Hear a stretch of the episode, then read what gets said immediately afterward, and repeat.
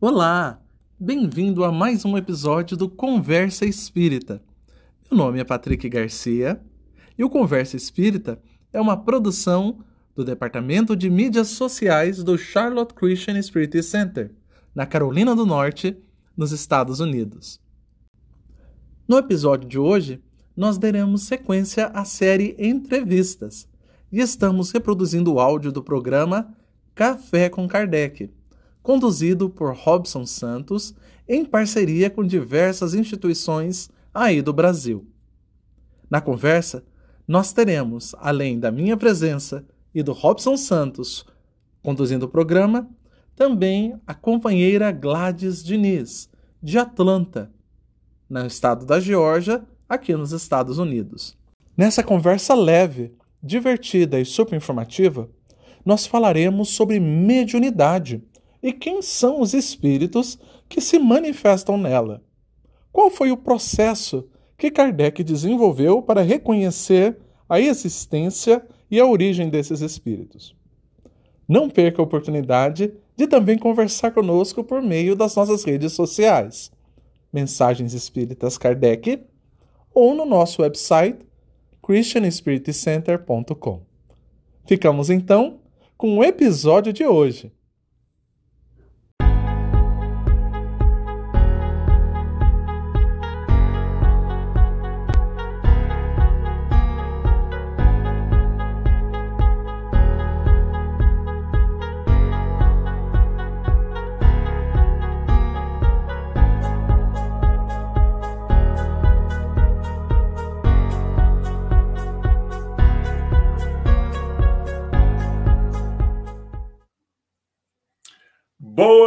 noite, boa tarde, bom dia, sejam todos muito bem-vindos.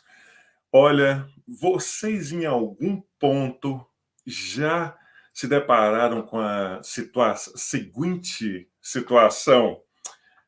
Eu acreditava que eu sabia algo realmente sobre alguém, uma pessoa, ou mesmo sobre uma situação, algo que seja o que for e depois de um tempo, você descobre que você não sabia nada, porque você apenas ouviu falar sobre aquela pessoa ou sobre aquela coisa, aquela situação, e daí você sente, né, aquela aquele temperozinho dentro roendo, né, pensando, gente, eu tinha uma ideia completamente errada sobre isso ou sobre aquilo ou sobre aquela pessoa. E aí você começa a ter mais cuidado ao analisar tudo, seja o que for. Pois é, isso também aconteceu com o Espiritismo. E o nosso mestre lionês, Allan Kardec, ele nos vem chamar a atenção para a necessidade de realmente se buscar conhecer alguém ou algo para que a gente possa fazer um julgamento justo, correto, pelo menos honesto, em relação a seja o que for que a gente queira falar a respeito, criar um, uma ideia. Eu posso formar uma ideia a respeito de algo porque eu sei a respeito disso, eu busquei conhecer aquela pessoa ou aquela coisa, essa teoria, seja o que for, tá bom? Então, já que a gente está nesse pé, prepare a sua xícara. É hoje que a gente vai estar tá falando a respeito disso. Seja muito bem-vindo a mais um Café com Kardec.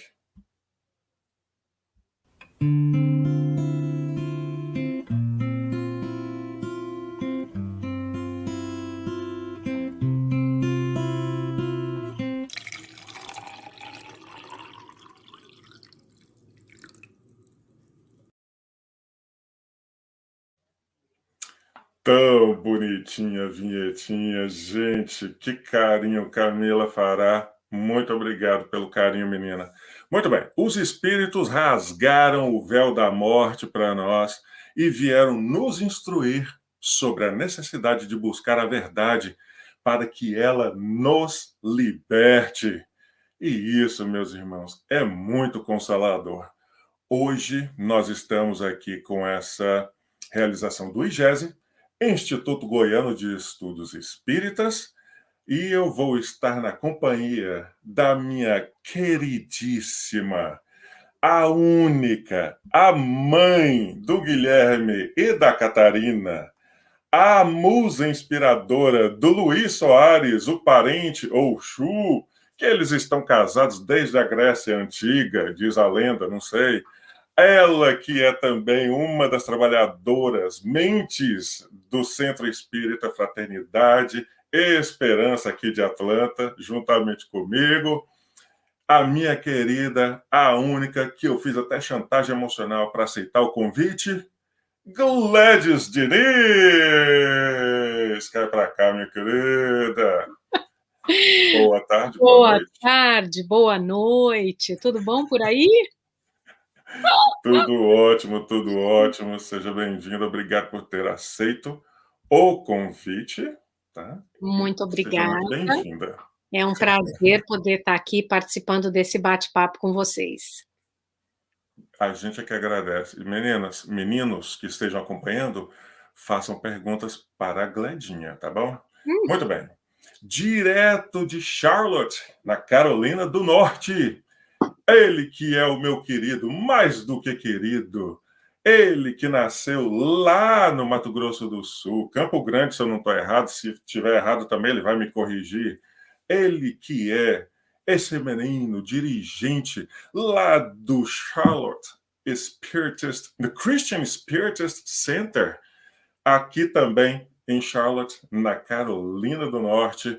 Ele que é o autor do livro Os Quatro Pilares da Reforma Íntima, o meu querido, o único, Patrick Garcia! Cá, meu querido, seja bem-vindo. Faltou você citar que é o, recordista de comedor de pão de queijo aqui na cidade. é, você, você dá o meu currículo completo. Será? Aliás, para aqueles, aqueles que duvidam da marca, são convidados a enviar alguns pães de queijo. Eu gravo e envio a prova. Muito bom estar conversando contigo aqui, viu, Gladys? Muito bom estar conversando contigo também. Robson e todos. E todos os ouvintes aí é, do nosso programa dessa tarde, dessa noite.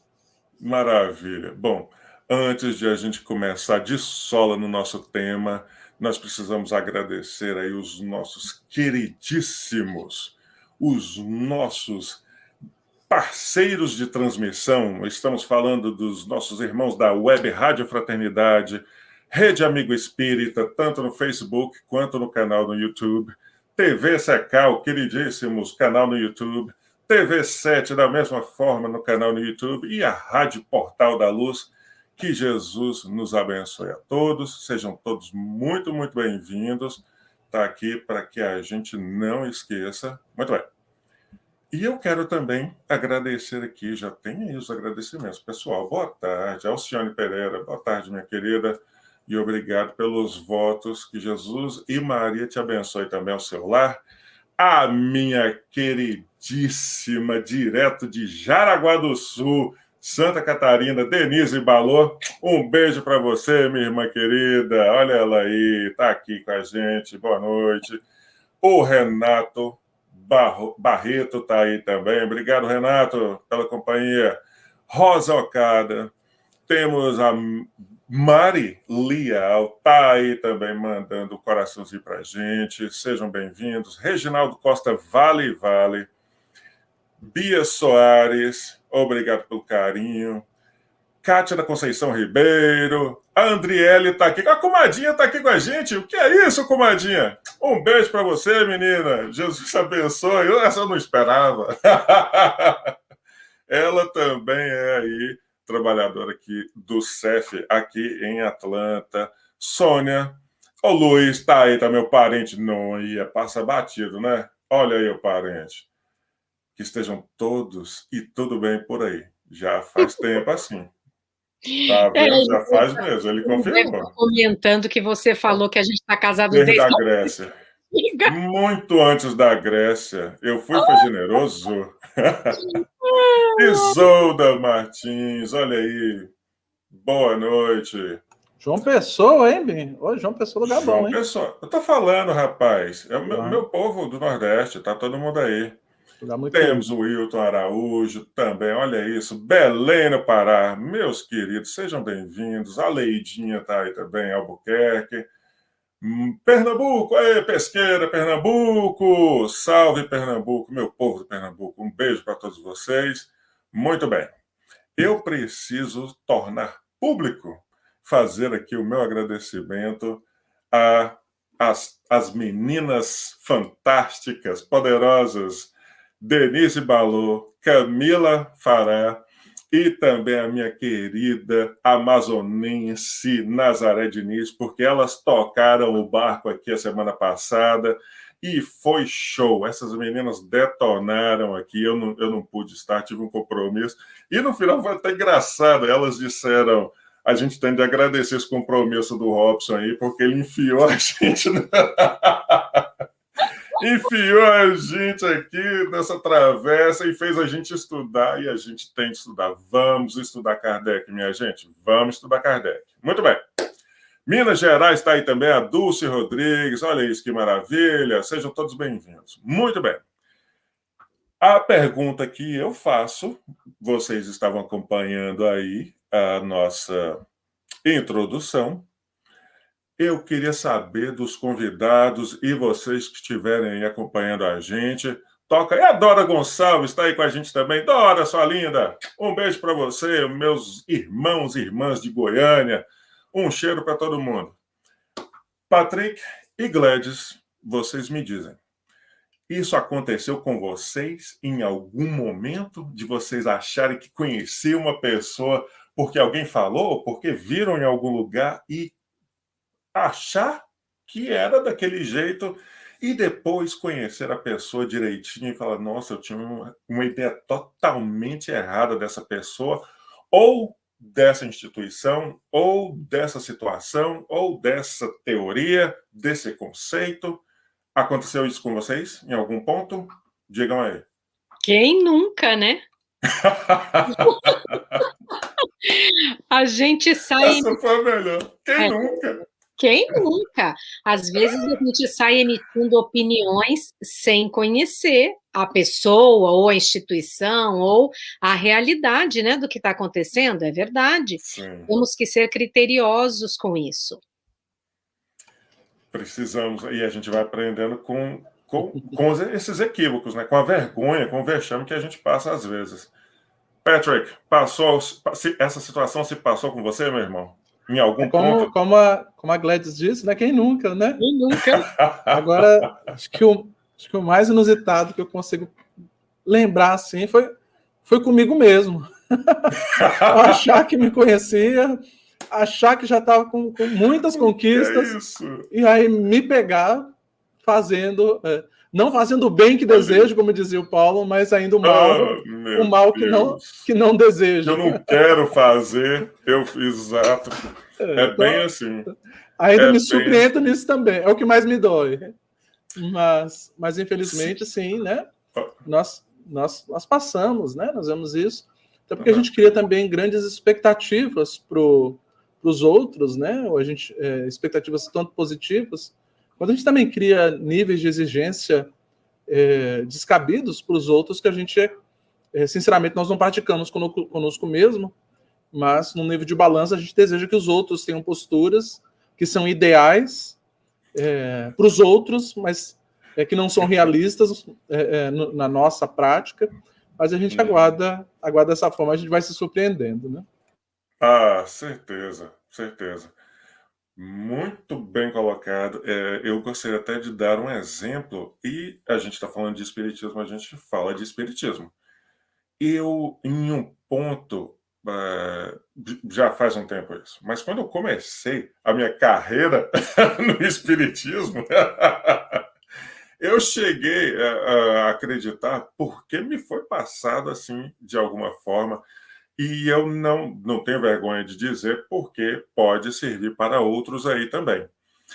É, que na aplicação magnética, ou no passe, ou nas aplicações magnéticas mesmo, deveria se evitar que o, o assistido, vamos dizer assim, eu não gosto muito de usar a palavra paciente, porque somos todos, mas o assistido, vamos dizer assim, é, não deveria estar, por exemplo, usando algo de metal como cinto, como relógio, essas coisas. E a gente ficava ali meio que vigiando a turma durante as aplicações. A gente pedia para a pessoa, se estiver usando o cinto, tira o cinto, até um ponto que um moço disse uma vez: se eu tirar o cinto, a minha calça vai cair. E a gente começa a buscar, pera, será que isso realmente está certo? A gente pôr a pessoa nessa condição? E aí a gente começa a estudar o tal do magnetismo, e aí a gente vê que não tem nada a ver. Absolutamente. A gente pode sugerir que se algo estiver apertando, causando um desconforto na pessoa, que afrouxe ou mesmo tire se, se quiser, mas não vai influenciar em nada a pessoa ter um cinto de metal, ou um relógio, ou um, um colarzinho, uma correntinha, ou algo dessa natureza. Não vai influenciar em nada. E uma das coisas que fez a gente refletir sobre isso depois, de ter passado tanta vergonha, gente, isso tem tempo, tá? Por favor. Foi o fato de uma pessoa perguntar com quem a gente fazia, inclusive, os estudos. Ele perguntou, mas e se a pessoa tiver uns pinos de metal no corpo devido a uma cirurgia? Vai ter de arrancar de novo a, a perna, o braço da pessoa para poder aplicar o, o, o, magnetismo, os passes e tudo? Aí a gente fica assim, é... melhor não, né? então a gente vai entendendo, buscando conhecer para poder se fazer um, uma ideia mais justa sobre aquilo que se propõe a fazer, a usar ou mesmo criar, formar uma opinião. Daniel Rosa de Assis, meu querido, seja muito bem-vindo. Boa noite, obrigado pelas vibrações de paz aí, meu irmão. Muita paz. E todos os queridos de Goiânia, de Anápolis, como a Isadora estava aí. É bem assim. Ah, Denise, olha, ela é uma fofa, ela dizendo que sentiu falta porque eu não estava. Nós vamos ter um dia que a gente vai fazer junto, viu, menina? Já está marcado já. Olha isso. Tem pergunta. A Bia Soares está dizendo o seguinte: sempre que tem alguém para desencarnar, eu sinto, quer dizer, uma premonição, um pressentimento ou eu sonho com o que acontece lá na frente, ou e não entendo o porquê. Muito bem. Mas isso é uma das coisas mais comuns que as pessoas não dão a devida atenção. Bia, você não está nem doida, nem doente, nem perturbada. Por favor, entenda isso, tá? É, e nós vamos o livro dos médiums é uma benção. Eu te sugiro que leia Kardec. Começa a ler com cuidado, com atenção, o livro dos médiums e vai te trazer grandes explicações. E isso que você está é, colocando como dúvida é, não é, não, não precisa ser uma dúvida. Você pode ter esse esse tipo de pressentimento, de premonição, e faça bom uso dele, irmã. Assim como aqueles que têm o dom de ou, ou, uma facilidade fluidos que estejam mais carregados aí, né? Os, de, nós estamos falando aí de fluido vital, de fluidos magnéticos. Faça bom uso disso. Se o seu dom é amar, faça bom uso disso. Se é cozinhar, faça bom uso disso, amando e perdoando, claro, sempre, né, menina? Não se perturbe quanto a isso. Muito bem. Tem mais perguntas? A turma já está perguntando. Eu quero que vocês intervenham aí, tá bom? Olha aí o que Cambuí Tiago está dizendo. Eu acho Opa, que ele está ele está falando do fato dos metais, né, que a gente estava comentando. Às vezes tem médio que se incomoda até com a cor. Olha, não pode vir com roupa escura, todo mundo de branco. É, e onde que... é que é que está o problema aqui, então? Cambuí, Tiago, vou te chamar de Tiago, tá? Onde é que está o problema aí, então, minha gente? Onde é que está, Gladys? Nas interpretações, né? Onde é que está escrito isso? Onde é que está escrito que precisava de uma toalha branca, de uma vela, de, uma, de um jarro, de uma plantinha, de uma florzinha? Não tem escrito isso em lugar nenhum. Nós temos que ficar livre dos rituais. A gente não pode se apegar a esse tipo de coisa. A gente tem que estar tá na vibração. Vamos verticalizar, vamos nos ligar ao Pai, não é? Não precisa estar tá preocupado com a toalha, com a mesa, com a cadeira, não. Tá tudo bem. Inclusive no nosso centro, a Lara falou assim: tomara que isso nunca seja um problema para ninguém, porque a gente vive tentando explicar. Nem a mesa é branca e nem o forro é branco. Tudo é preto, na verdade. Que isso nunca seja um problema, mas a gente não tem nenhuma dificuldade de explicar que isso nunca vai ser um problema. Tá bom? Diga aí, Patrick. Eu ia falar que eu gosto do preto, que o preto me ajuda a emagrecer. O preto branco me deixa mais coisas. É um jeito de. Aí aqui! Aí, é, você tá usando a minha tática também. Mas. Ah. É, vou contar uma história bem rápida, viu? Conte a história. história de... Quando você era mais novo, quando na última casa espírita que eu participei no processo de auxiliar na fundação lá em Campo Grande, o Centro Espírita Caridade do Caminho está indo completar 10 anos, ou completou 10 anos agora lá no, no Jardim Noroeste, é uma região bem pobre, lá em Campo Grande, perto do presídio estadual. É, a gente estava no processo de fundação, antes de fundar, claro, a gente faz reuniões, conversas. E essa casa espírita é uma casa espírita que, naquele momento de fundação, foi muito particular, porque eram várias pessoas que já tinham bastante vivência é, em outras instituições e estavam se juntando para fundar num lugar de muita necessidade quem é de Campo Grande sabe, é um bairro bem violento. Bom, normalmente, em todo o Brasil, né, quando na vizinhança dos presídios, as famílias se mudam para lá para poder ficar próxima para visita e tudo né? mais. E normalmente é, são lugares de muita violência e, claro, é um excelente lugar para disseminar o, o, evangelho e para fazer obras sociais também, para tentar promover o indivíduo, o ser humano que está ali. Eu me recordo que, que cada um de nós estava vindo ali de uma vivência diferente em casas espíritas diferentes, é naquele momento em Campo Grande. E o Brasil ele é muito rico em práticas religiosas, ele é muito diverso é, culturalmente, e essa cultura, agora que a gente mora no exterior, a gente sabe quanto a cultura impacta a nossa espiritualidade, a nossa prática religiosa também. E aí tinha, tinha alguns companheiros que eles tinham, é, vou dizer, uma prática religiosa um pouco mais próxima é, das práticas espiritualistas de origem afro, a, é, origem africana. Né? Então, é, por exemplo, se vestiam todos de branco. É, eu me lembro de participar uma vez de uma casa espírita que todo mundo colocava a mão na bacia, a, a mão na bacia, já d'água, e quando dava passo, eles iam jogando as gotículas de água em cima de você. Eles falavam, não, é porque ali a gente está passando a nossa energia também somando, e está na água, e está lá nos livros que a água é um bom condutor, isso pode auxiliar. Não chegava a molhar você, mas é, você sentia as gotículas. Entendo. Eu já participei uma vez de um que jogava pipoca, uma prática bem próxima. A pipoca eu já gosto, né? No caso, eu já ia gostar da pipoca. É, mas sair molhado já. O gordinho vai instituir isso aí, Patrícia. É. Eu ia entrar na fila umas três vezes com manteiga.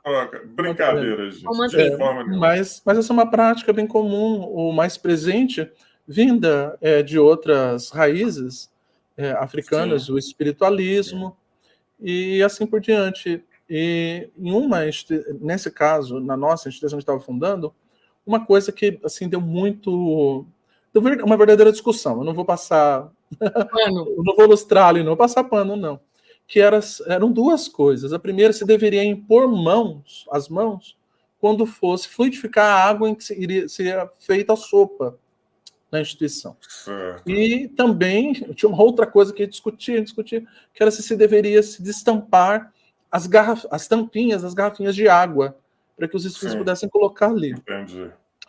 E um, numa determinada noite, aí tinham os dois grupos, não é? Uns defendiam que era necessário ir lá e colocar as mãos, impor as mãos. Eu falava, não, nós podemos é, vibrar, orar, e as nossas energias vão estar lá, os espíritos vão tomar conta. E eu dizia, não, mas se você não tirar, é, eu cresci com a minha avó e ela tirava, e ela falava. Eu acredito na minha avó, minha avó é espírita há muitos anos, e era curandeira, e uma grande mediunidade e tudo mais, e tinha os outros que não. E quase que a casa espírita não se fundou.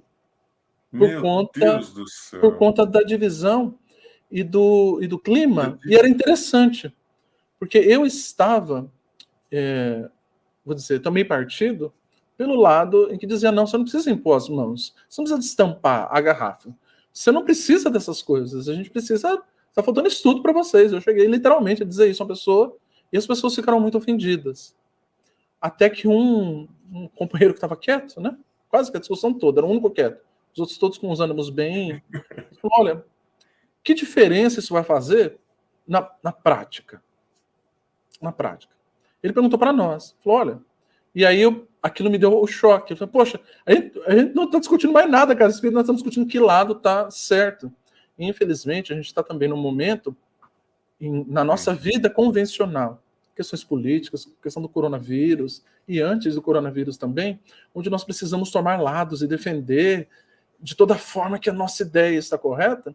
E aí eu passei a observar, poxa, aquele companheiro que está pedindo para deixar, para destampar a garrafa d'água, ele não está fazendo isso pensando assim, ah, como eu sou antidoutrinário, agora eu quero destruir a doutrina espírita e vou pedir para estampar lá. Não, é até, é, isso que eu citei é verdade. Ele falou, olha, a minha vozinha destampava a garrafa e ia lá. Aquilo tem um apelo emocional para ele, aonde naquele instante ele se coloca e se abre ali. Enquanto Sim. naquele momento eu me sentia, até depois, hoje eu me sinto um pouco envergonhado de contar de quanto o, o conhecimento, naquele momento, é, me surpreendendo, né? Não, não, não mostrava ao meu coração que talvez deixa a pessoa praticar daquela forma que ele estava desejando, porque não está desejando o mal. Todos ali desejavam fazer o bem. E com o tempo a gente vai estudando e vai conseguindo executar. Então, estou passando todo esse processo dizendo que algumas pessoas, dentro é, dos processos da casa, nas casas espíritas, no movimento espírita, isso é muito comum. Né? Elas desejam impor como as outras casas espíritas vão funcionar. Elas querem dizer como as pessoas têm que dar passe, como que os outros têm que fazer trabalho de desobsessão, como que os outros têm que fazer caridade, como que os outros têm que estudar a doutrina espírita. E o Kardec nunca teve essa preocupação. O Kardec ele veio ensinar para nós, ele veio condensar e dizer, olha, isso aqui é o ensino dos espíritos, como eles estão. E depois, durante a revista espírita, eles estão visitando as casas espíritas e vendo como aquilo era praticado e ia se comunicando é, é, com as pessoas, principalmente fazendo amizade com as casas espíritas onde ele, onde ele estava. Então, acho que teve alguém que colocou. Que, qual é o nome do companheiro último aí que comentou, né? Falou: talvez a pessoa se sente incomodada. Se você se sente incomodado de estar com um cinto, amigo, você, você, você tire. Você tire. Se você tem uma correntinha, eu me lembro muito da minha. Estou falando muito, né?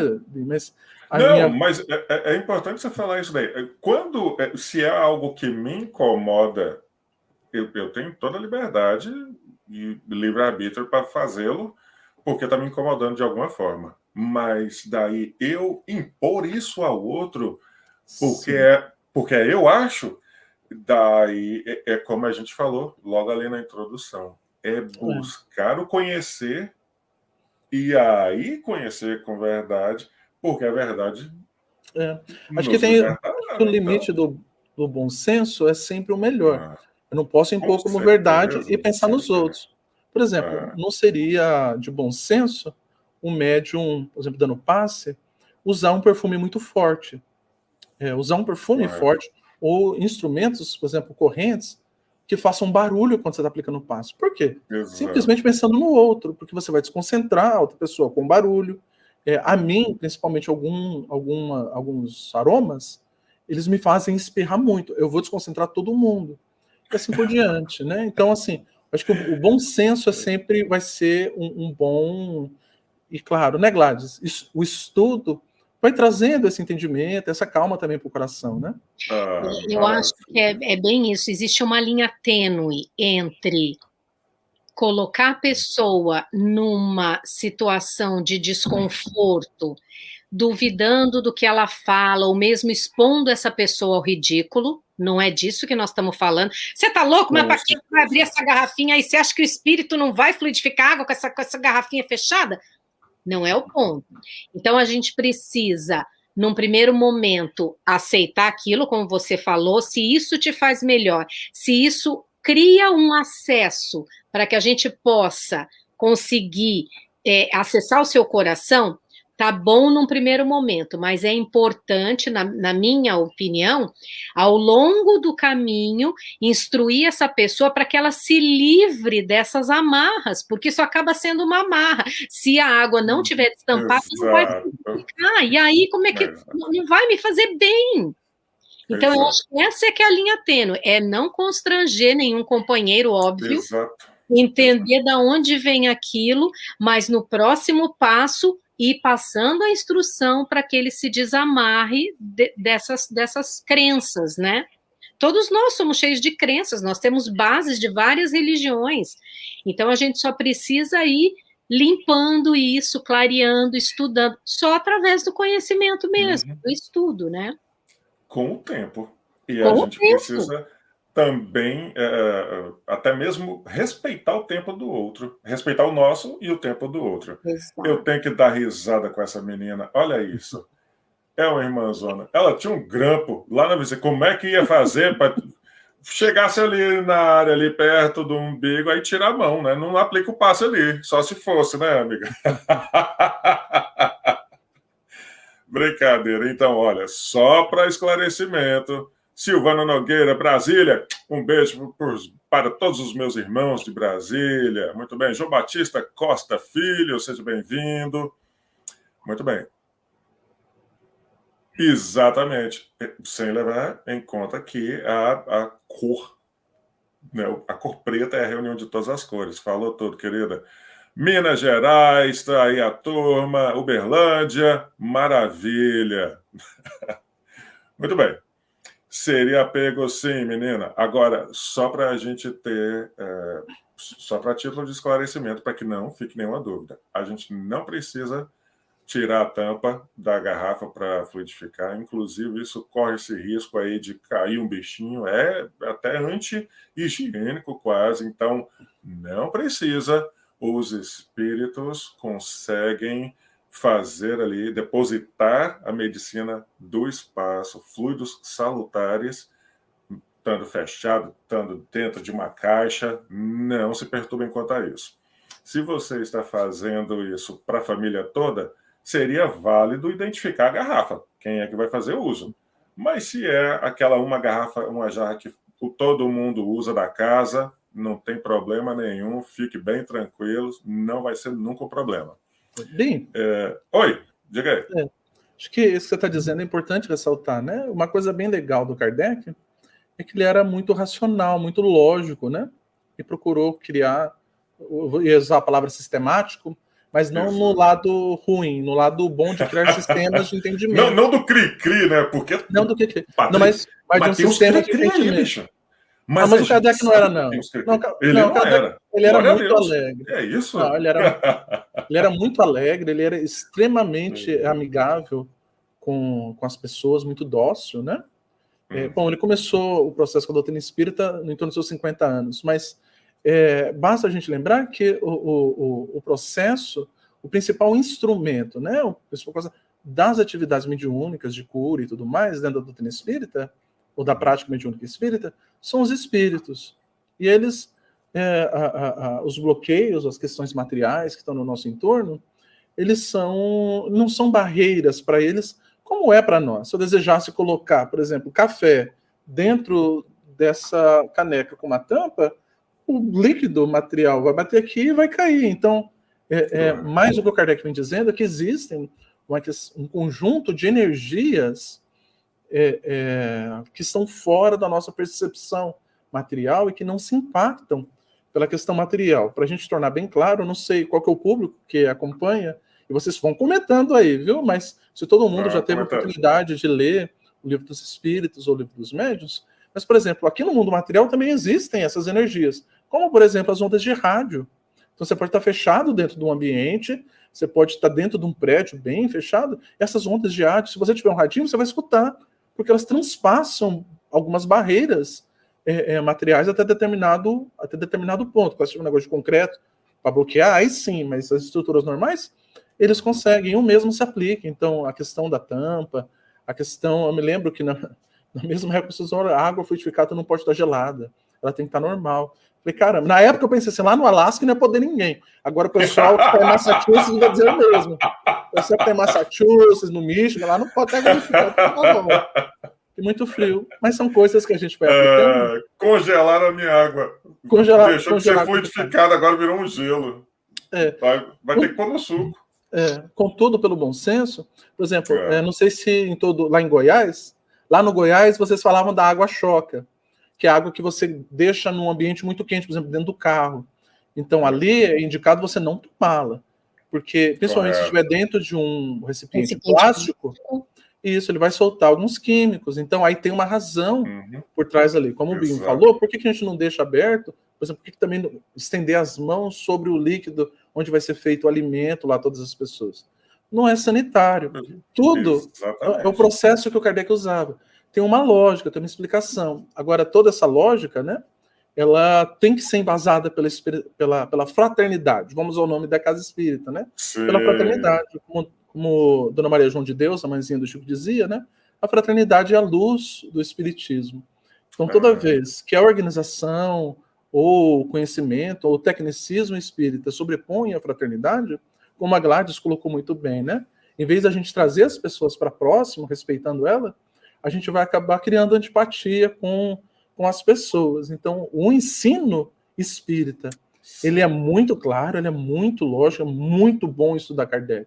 Porque, é claro, é lógico. Bom, não sei se para todo mundo é, mas acredito que para nós aqui nessa Adoro. conversa é, e para e muitos que estão nos escutando é, também.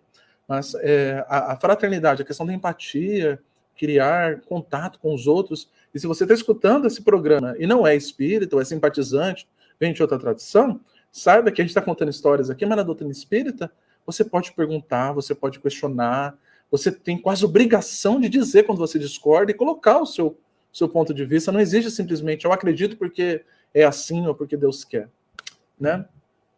Sim, não mesmo. falou isso, né?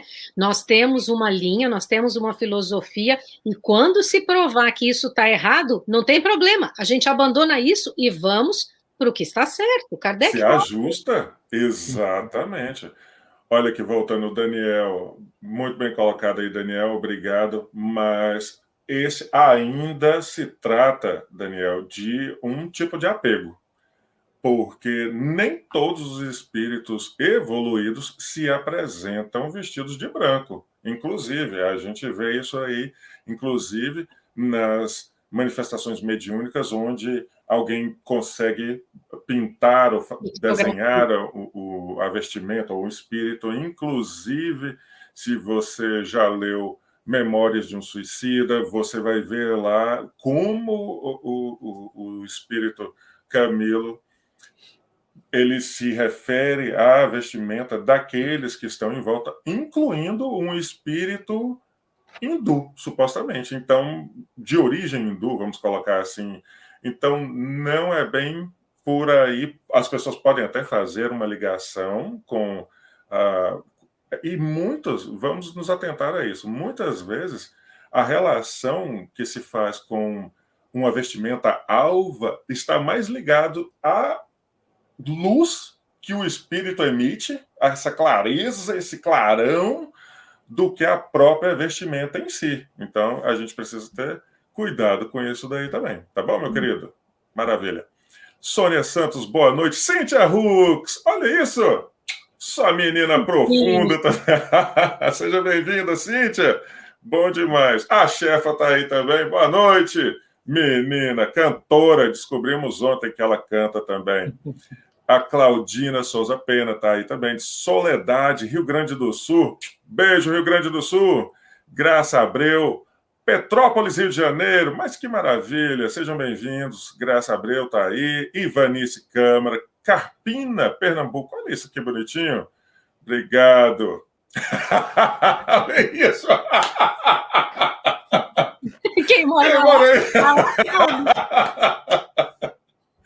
Ai, Senhor. Ai, é isso que faz o café tão engraçado. Muito bem.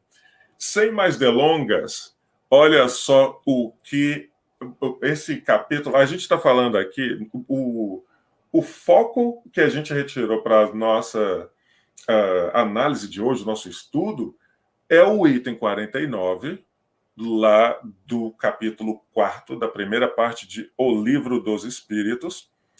O, o capítulo é intitulado Dos Sistemas, e o item 49 ele faz meio que um resumo das análises. Então, vamos lá. Maravilha. A Isabela Paiva está aí também. Ei, sua linda! Um beijo, menina. Já já ela vai estar tá aqui com a gente também no café. Organiza aí, viu, Isabela? Não foge, não. Ele começa o capítulo 4 fazendo a seguinte observação. Dissemos, ah, perdão, do, uh, no capítulo 3, do método, ele faz, ele já começa lá atrás, e ele fala o tempo inteiro sobre esse cuidado de se estudar de uma forma séria. Olha o que ele diz no capítulo 3 do método, também de O Livro dos Espíritos. Dissemos que o Espiritismo é toda uma ciência, toda uma filosofia. Quem, pois, seriamente queira conhecê-lo, deve, como primeira condição, dispor-se a um estudo sério e persuadir-se de que ele não pode, como nenhuma outra ciência, ser aprendido a brincar ou brincando. Minha gente querida, vamos estudar com carinho, com seriedade, para que a gente se aproxime desses conceitos que os espíritos tão generosamente nos trazem, para que a gente vá absorvendo aos poucos e nos tornando pessoas melhores a cada dia, inclusive. Porque você conhecendo de uma forma ou de outra, isso vai começar a te moldar. Você começa a mudar de um jeito ou de outro. Se permita isso. Isso não é uma cobrança que alguém deve fazer a você. Isso deve ser a chave que a gente usa para a liberdade. Liberdade desses apegos que a gente está falando aí, não é isso? Patrick, Gladys. Hum. E aí? Comentem, por favor. Fiquem à vontade. Sim, com certeza. É isso mesmo. E é só através do conhecimento, é só através do estudo. E é o que a gente falou no começo: a gente não pode nem julgar e nem analisar uma doutrina, uma religião, seja lá o que for, se você não gastar o seu tempo estudando aquilo. e como uma ciência, uma filosofia que é o espiritismo, não tem como você falar assim: ah, já li três páginas aqui, já sei do que se trata. Não é assim. Requer muito tempo, requer estudo, você tem que se dedicar a isso. Dedicar a isso. Falou o que precisava. Muito bem. Conceição Campos Esteves, um beijo para você, menina. Seja bem-vinda, boa noite. Olha a Isabel Cristina, que, que fofa, que linda essa menina. É uma queridíssima aqui da Flórida. A melhor parte do Luiz Lima tá aí, ó. Coisa linda. Ei, mesmo, por favor, viu? Se organizem. Muito bem. Então, vamos entrar no capítulo 4. O foco, é, a gente propôs aqui fazer um breve resumo antes de a gente entrar de sola, apesar de que a gente já está falando de tudo isso. É. Mas no capítulo 4, é, Allan Kardec vai dizendo mais ou menos assim. Quando começaram a produzir seus estranhos fenômenos do Espiritismo, ou dizendo melhor, quando esses fenômenos se renovaram nesses últimos tempos, o primeiro sentimento que despertaram foi o da dúvida quanto à realidade deles. E também, é, e mais ainda, quanto à causa que lhes dava origem. Vamos ser honestos, a gente entra num lugar e tem uma cadeira pulando. Eu vou ser o primeiro a chutar a cadeira. Imagina, naquela época, tá, gente? Hoje. Eu ia ser o primeiro a sair correndo, bem. Eu chego da cadeira pulando, o que, que é isso? e fechar a porta. Ai, Senhor, não tem. Não, olha, de um jeito ou de outro. Pensa, vamos refletir sobre isso. Sem o conhecimento é, composto, vamos dizer assim, em relação àquilo, você entra num lugar. Tem um lápis escrevendo sozinho, tem uma cadeira pulando, uma mesa pulando em uma perna só. No mínimo um susto, e você vai pensar: esse negócio não existe.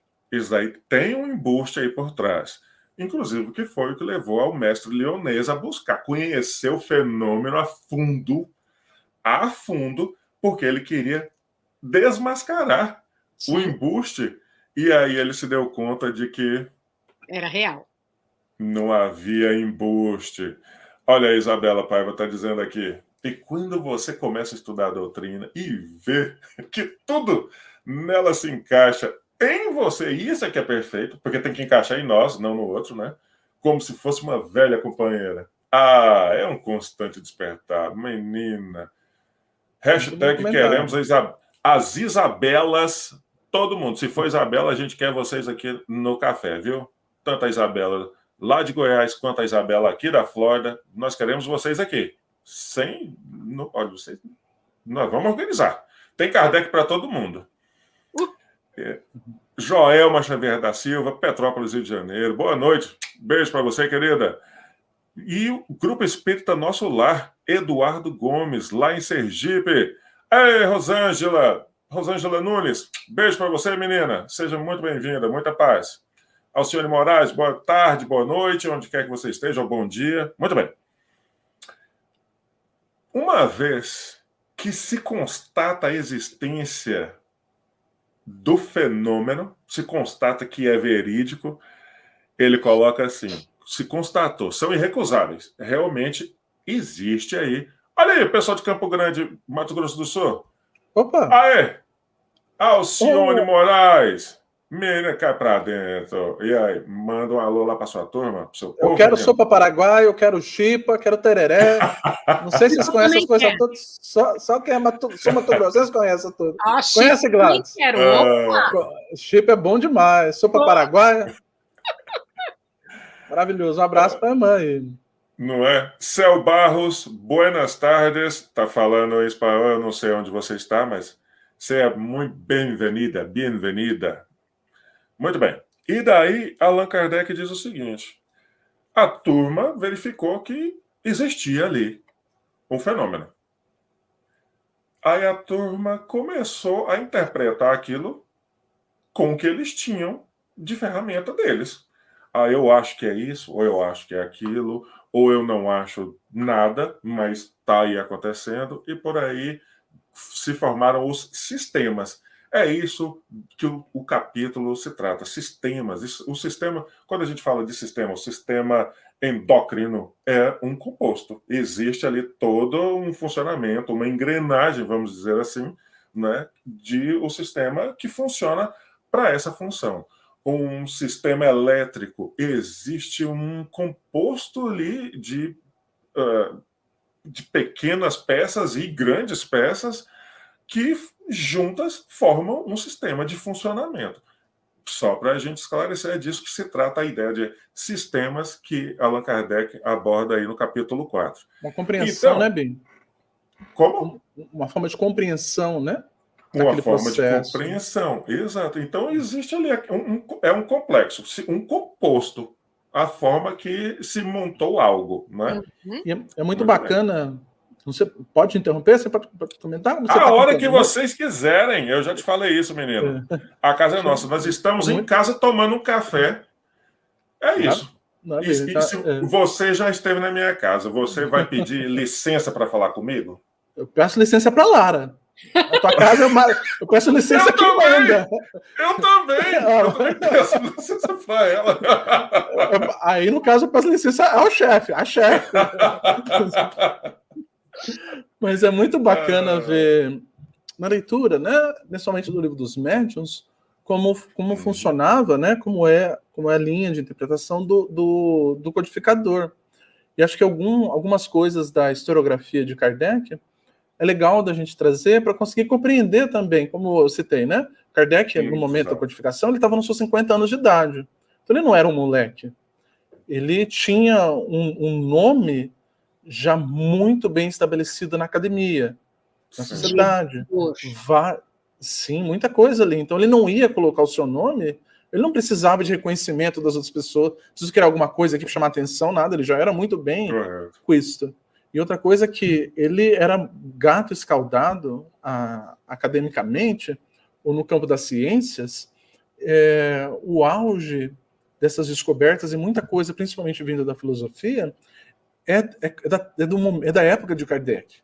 Então, as bases das nossas ciências, principalmente as ciências positivistas, são do momento que Kardec estava vivendo e ele tinha esse rigor científico. Então, ele era muito preocupado com o charlatanismo. Ele foi muito preocupado com isso. Claro. E ele teve um método, ele criou um método. O livro dos médiuns nada mais é do que o um método científico é, espírita, ou da ciência espírita. Uhum. E muita gente tem dificuldade de entender mas o que é doutrina espírita como ciência? Não, não é ciência, não faz parte da ciência do mundo. Sim, aí a gente precisa compreender, por exemplo, as ciências médicas. Como que ela se efetiva? Você tem, você abre o corpo humano, estuda as partes do corpo humano, vê como cada órgão funciona e você desenvolve pesquisa a partir, a partir dali. Se você pega, por exemplo, a engenharia para construir um prédio, o seu modo de estudos e o seu objeto de estudo é totalmente diferente. Você pode até não saber, mas vai trabalhar com química, com física, com matemática, com estruturas. É, e a gente pega uma outra área, por exemplo, o direito. O direito é uma ciência. Você vai compreender interpretação, hermenêutica, as leis, constituição. A ciência espírita é como essa. Qual que é o objeto de estudo da ciência espírita? O Kardec fala. É o mundo espiritual e as suas relações com a Terra. Então, como a gente estuda isso? Não é com matemática, não é abrindo o corpo das pessoas.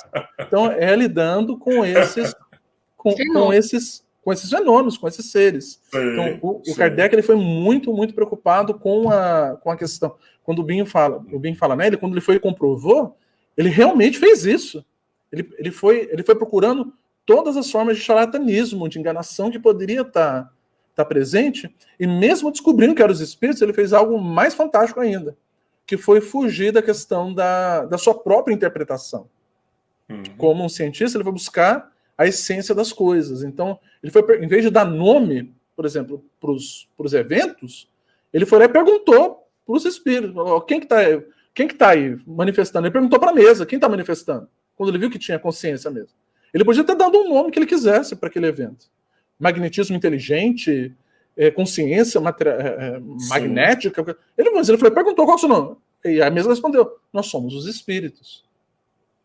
Ah, aí ele começou. Hum. Ah, então são, quem são os espíritos? Ele começou a desenvolver perguntas. Então, é, é, eu não sei, a, a gente lê as obras é, básicas, é isso, ajuda a entender a cabeça demais, dele.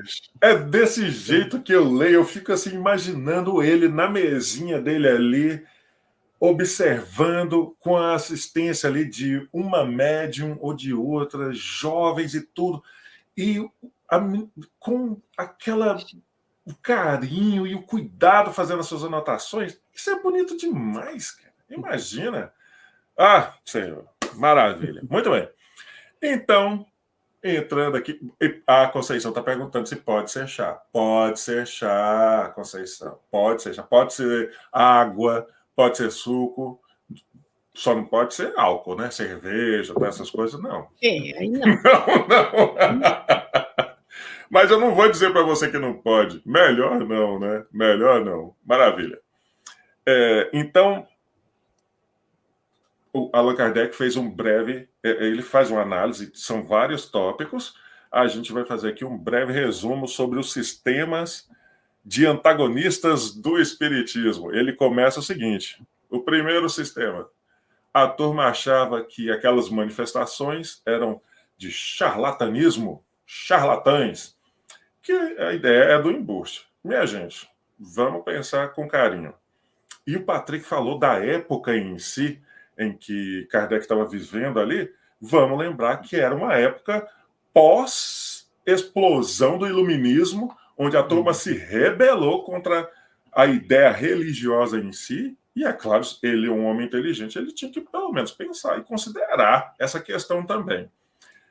Tanto lá quanto no, na Mesopotâmia antiga, no Egito antigo, como hoje, ainda tem gente fazendo de conta para ganhar um dinheirinho por trás aí de fenômenos, sejam lá quais forem. A gente só está falando que é um fato. Isso acontece.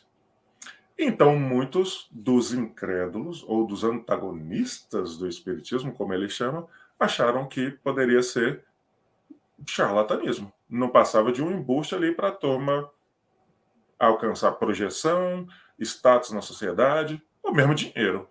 Né? Uhum. Então, se vocês forem comentar alguma coisa, mete o pé. Eu vou falando aqui enquanto isso. Segundo, isso acontece até hoje, isso daí, o, Clebs e Patrick, esse charlatanismo em relação aos fenômenos sobrenaturais? Sobrenaturais, paranormais e tudo mais, né? É o povo cobrando para poder fazer, né? Então, é isso acontece até hoje. E, e, exato. E seremos cobrados. Só lembrando, hashtag. Fica a dica.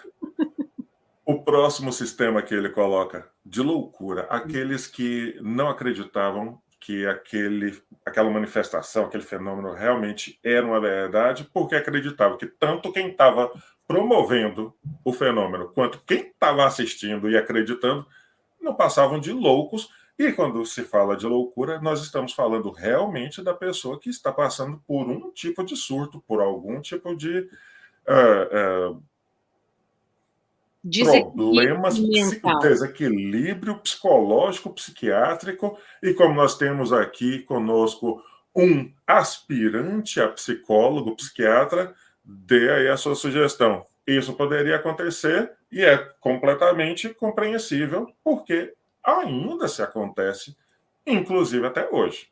Confere, Patrick. Sim, isso mesmo, né? É tem pessoas que têm é, distúrbios de personalidade, de múltipla personalidade, Sim. em que um dos sintomas é, apresentados vai ser justamente é, assumir o papel de um, de um outro indivíduo, de uma outra pessoa, né? E a pessoa passa a agir de forma diversa hum. da sua personalidade dominante ou normal. Né? E aí os outros, sim. escutando aquilo, como Kardec está colocando, simplesmente tomam o fato como, como verdade. E quando ele chama de louco, ele não está ofendendo ninguém, tá? Ele não está menosprezando ninguém. Exatamente. É, algum, é, Por algumas palavras. É a gente ressaltar, né? É, algumas palavras eles vão mudando a conotação com, com o tempo, né? Então a gente tem que lembrar que Kardec está tá falando lá em 1800. Hoje a gente não usaria essa palavra, né? Mas por que Kardec está usando? A gente não pode julgar Kardec pela palavra hoje por uma coisa que é mais de cento e tantos anos atrás, quase uhum. é, um, um, século e meio atrás. Não é? Então ele estava usando com, dentro, desse, dentro desse contexto. Né? Com certeza. Muito bom. Obrigado por ter colocado aí. Boa noite, Tereza Brandão, sua linda. Essa queridíssima está falando lá de Fausto, lá em Portugal. Olha isso, que carinho. Ora, um pois. beijo. Terra Ora, pois. boa. Essa é queridíssima também, mas ela é irmã da queridíssima Eulália Bueno, tá aí. Manda pastel de Belém, pastel, pastelzinho de Belém. Uh, uh, nosso fraco. Nem me fala. Jacira Silva, boa noite, querida. Muito bem. O próximo, ele uh, classificou as pessoas que estavam entendendo aquelas manifestações mediúnicas como não passava de uma alucinação. E eu achei extremamente perspicaz da parte do codificador de separar esses dois.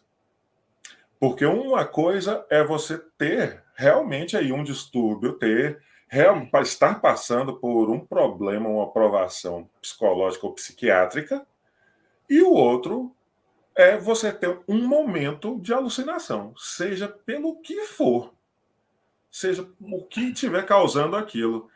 Essa era uma das justificativas também de um grupo de antagonistas do Espiritismo na época. Vocês vão me parando para falar aí, gente. Muito bem. O próximo ele fala do sistema do músculo estalante. Gente, a primeira vez que eu li sobre isso, sei lá, mais ou menos uns 18 anos atrás, eu fiquei embasbacado. Como isso é possível? Porque como isso é possível? Porque realmente existe é, o reflexo de um músculo no corpo que pode causar esse um, um estalar como se fosse o, o batido na mesa, um, uh, o, o, o knock, né? uma batida na mesa, ou na porta, ou na parede, que causa essa impressão de que algo além está fazendo aquele barulho. E nada mais é do que ali uma questão de constituição do organismo da pessoa, de cartilagem, da unha, de osso, seja o que for, e fazer essas pancadas. A gente já entende que pode acontecer por uma questão orgânica, mas não era o caso. Causas físicas. Olha só, muitos poderiam considerar que aquilo, aquela manifestação que estivesse acontecendo, era derivada ali de uma manifestação do magnetismo que era uma ciência estudada a sério na época, ou da eletricidade, ou de qualquer um outro tipo de fluido. E isso também é possível, mas a gente sabe que não era só isso. Então, as pessoas estavam negando a, a manifestação extracorpórea, é, consciente, inteligente, mas eles estavam vendo que algo estava acontecendo, mas eles queriam dar uma justificativa tangível, palpável, algo que eles conheciam, eles não queriam ir além daquilo ali. Tá indo bem aí, Gladys? Tá indo bem. É. Muito bem. Eu, eu ia colocar, bem, que é, é, essa é parte também do processo científico, né? Então, a gente está falando de ciência espírita, então, em toda claro. ciência, você vai elencando possíveis causas para qualquer evento, para qualquer, por exemplo, para o coronavírus, né, que aconteceu, eles foram estudando, foi se elencando os, os especialistas da área, né, os pesquisadores, vendo quais eram as possíveis causas do que estava acontecendo, e iam fazendo hipóteses, isso aconteceu principalmente para desenvolver a vacina, né, eles criando Correto. hipóteses do que está acontecendo e como aquilo ia impactar na, na, na proteção, né, numa vacina com o vírus, e ia tentando. O Kardec fez a, a mesma coisa. Bom, primeira coisa, deve, deve ter alguém causando isso. Um charlatão. Vamos ver. Opa, não tem. Então pode ser que o médium lá hum. e as pessoas juntas têm algum problema é, é, de psique, da psique, psicológico, algum distúrbio da psique. Opa, fizemos? Não, não tem. E aí, por exemplo, para quem mora, é, talvez no Brasil, a gente não tenha tanto isso, talvez no sul do Brasil seja mais comum de se ver, mas aqui nos Estados Unidos, é, na nossa região aqui e, e para o norte, quando o clima muda muito e as nossas casas sendo de madeira, na época do frio, quando, principalmente quando o dia é muito quente e a noite é fria, ou uh, existem grandes choques de temperatura no dia, a casa estala, faz barulho.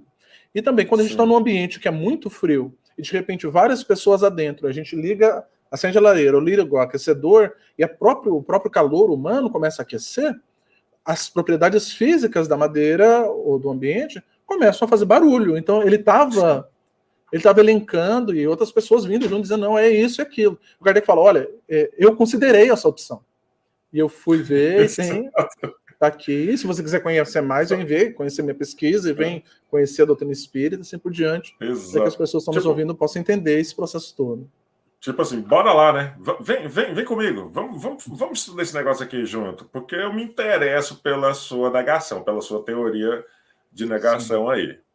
Uh, e isso é válido a gente, claro, falar, porque ele, ele fez isso, ele foi pesquisar realmente, minha gente. Muito bom. E é isso que comprova, né? É quando você vai passando por cada um desses processos e ticando, é que você chega lá no final e passa a régua, e aí você comprova. E, e, a sugestão é justamente, inclusive, essa: até para se negar alguma coisa, claro. para que você queira não concordar ou mesmo falar mal, porque simplesmente você não gosta e é uma opção de qualquer um. Estuda o negócio, procura saber. Tem procura que saber. Para né? poder ter argumento.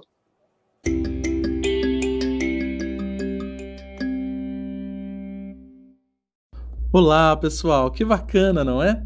Espero que você esteja gostando muito do nosso programa de hoje. Nós vamos fazer uma pequena pausa, tocar uma música e então voltaremos com a segunda parte do episódio de hoje. Mas antes disso, quero convidar você a enviar suas perguntas, comentários ou mesmo, se você desejar, enviar o seu nome ou de companheiros desencarnados para o nosso livro de vibração ou ainda se quiser baixar conteúdo em inglês do Espiritismo, incluindo as obras básicas, ou assistir aulas em inglês sobre a doutrina espírita, basta visitar christianspiritcenter.com. A música de hoje é do grupo Cancioneiro Espírita e é chamado Trocando de Roupa. Acompanhe!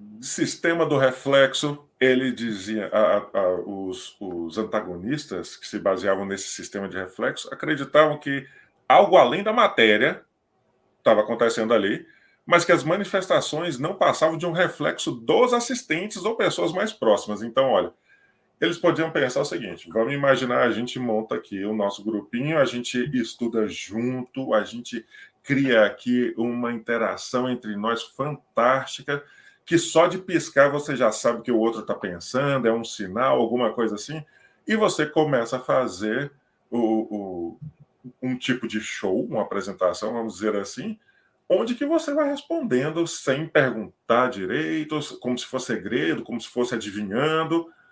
E, gente, desculpa, mas isso ainda também acontece. Tem muita gente fazendo isso aí. E uma da, das turmas lá, o pessoal achou que era isso, era essa a justificativa deles. Sistema da alma coletiva. A alma do médium se manifesta em reflexo desta alma coletiva. Essa era uma das que eu achei mais interessante. A turma achava que existia um.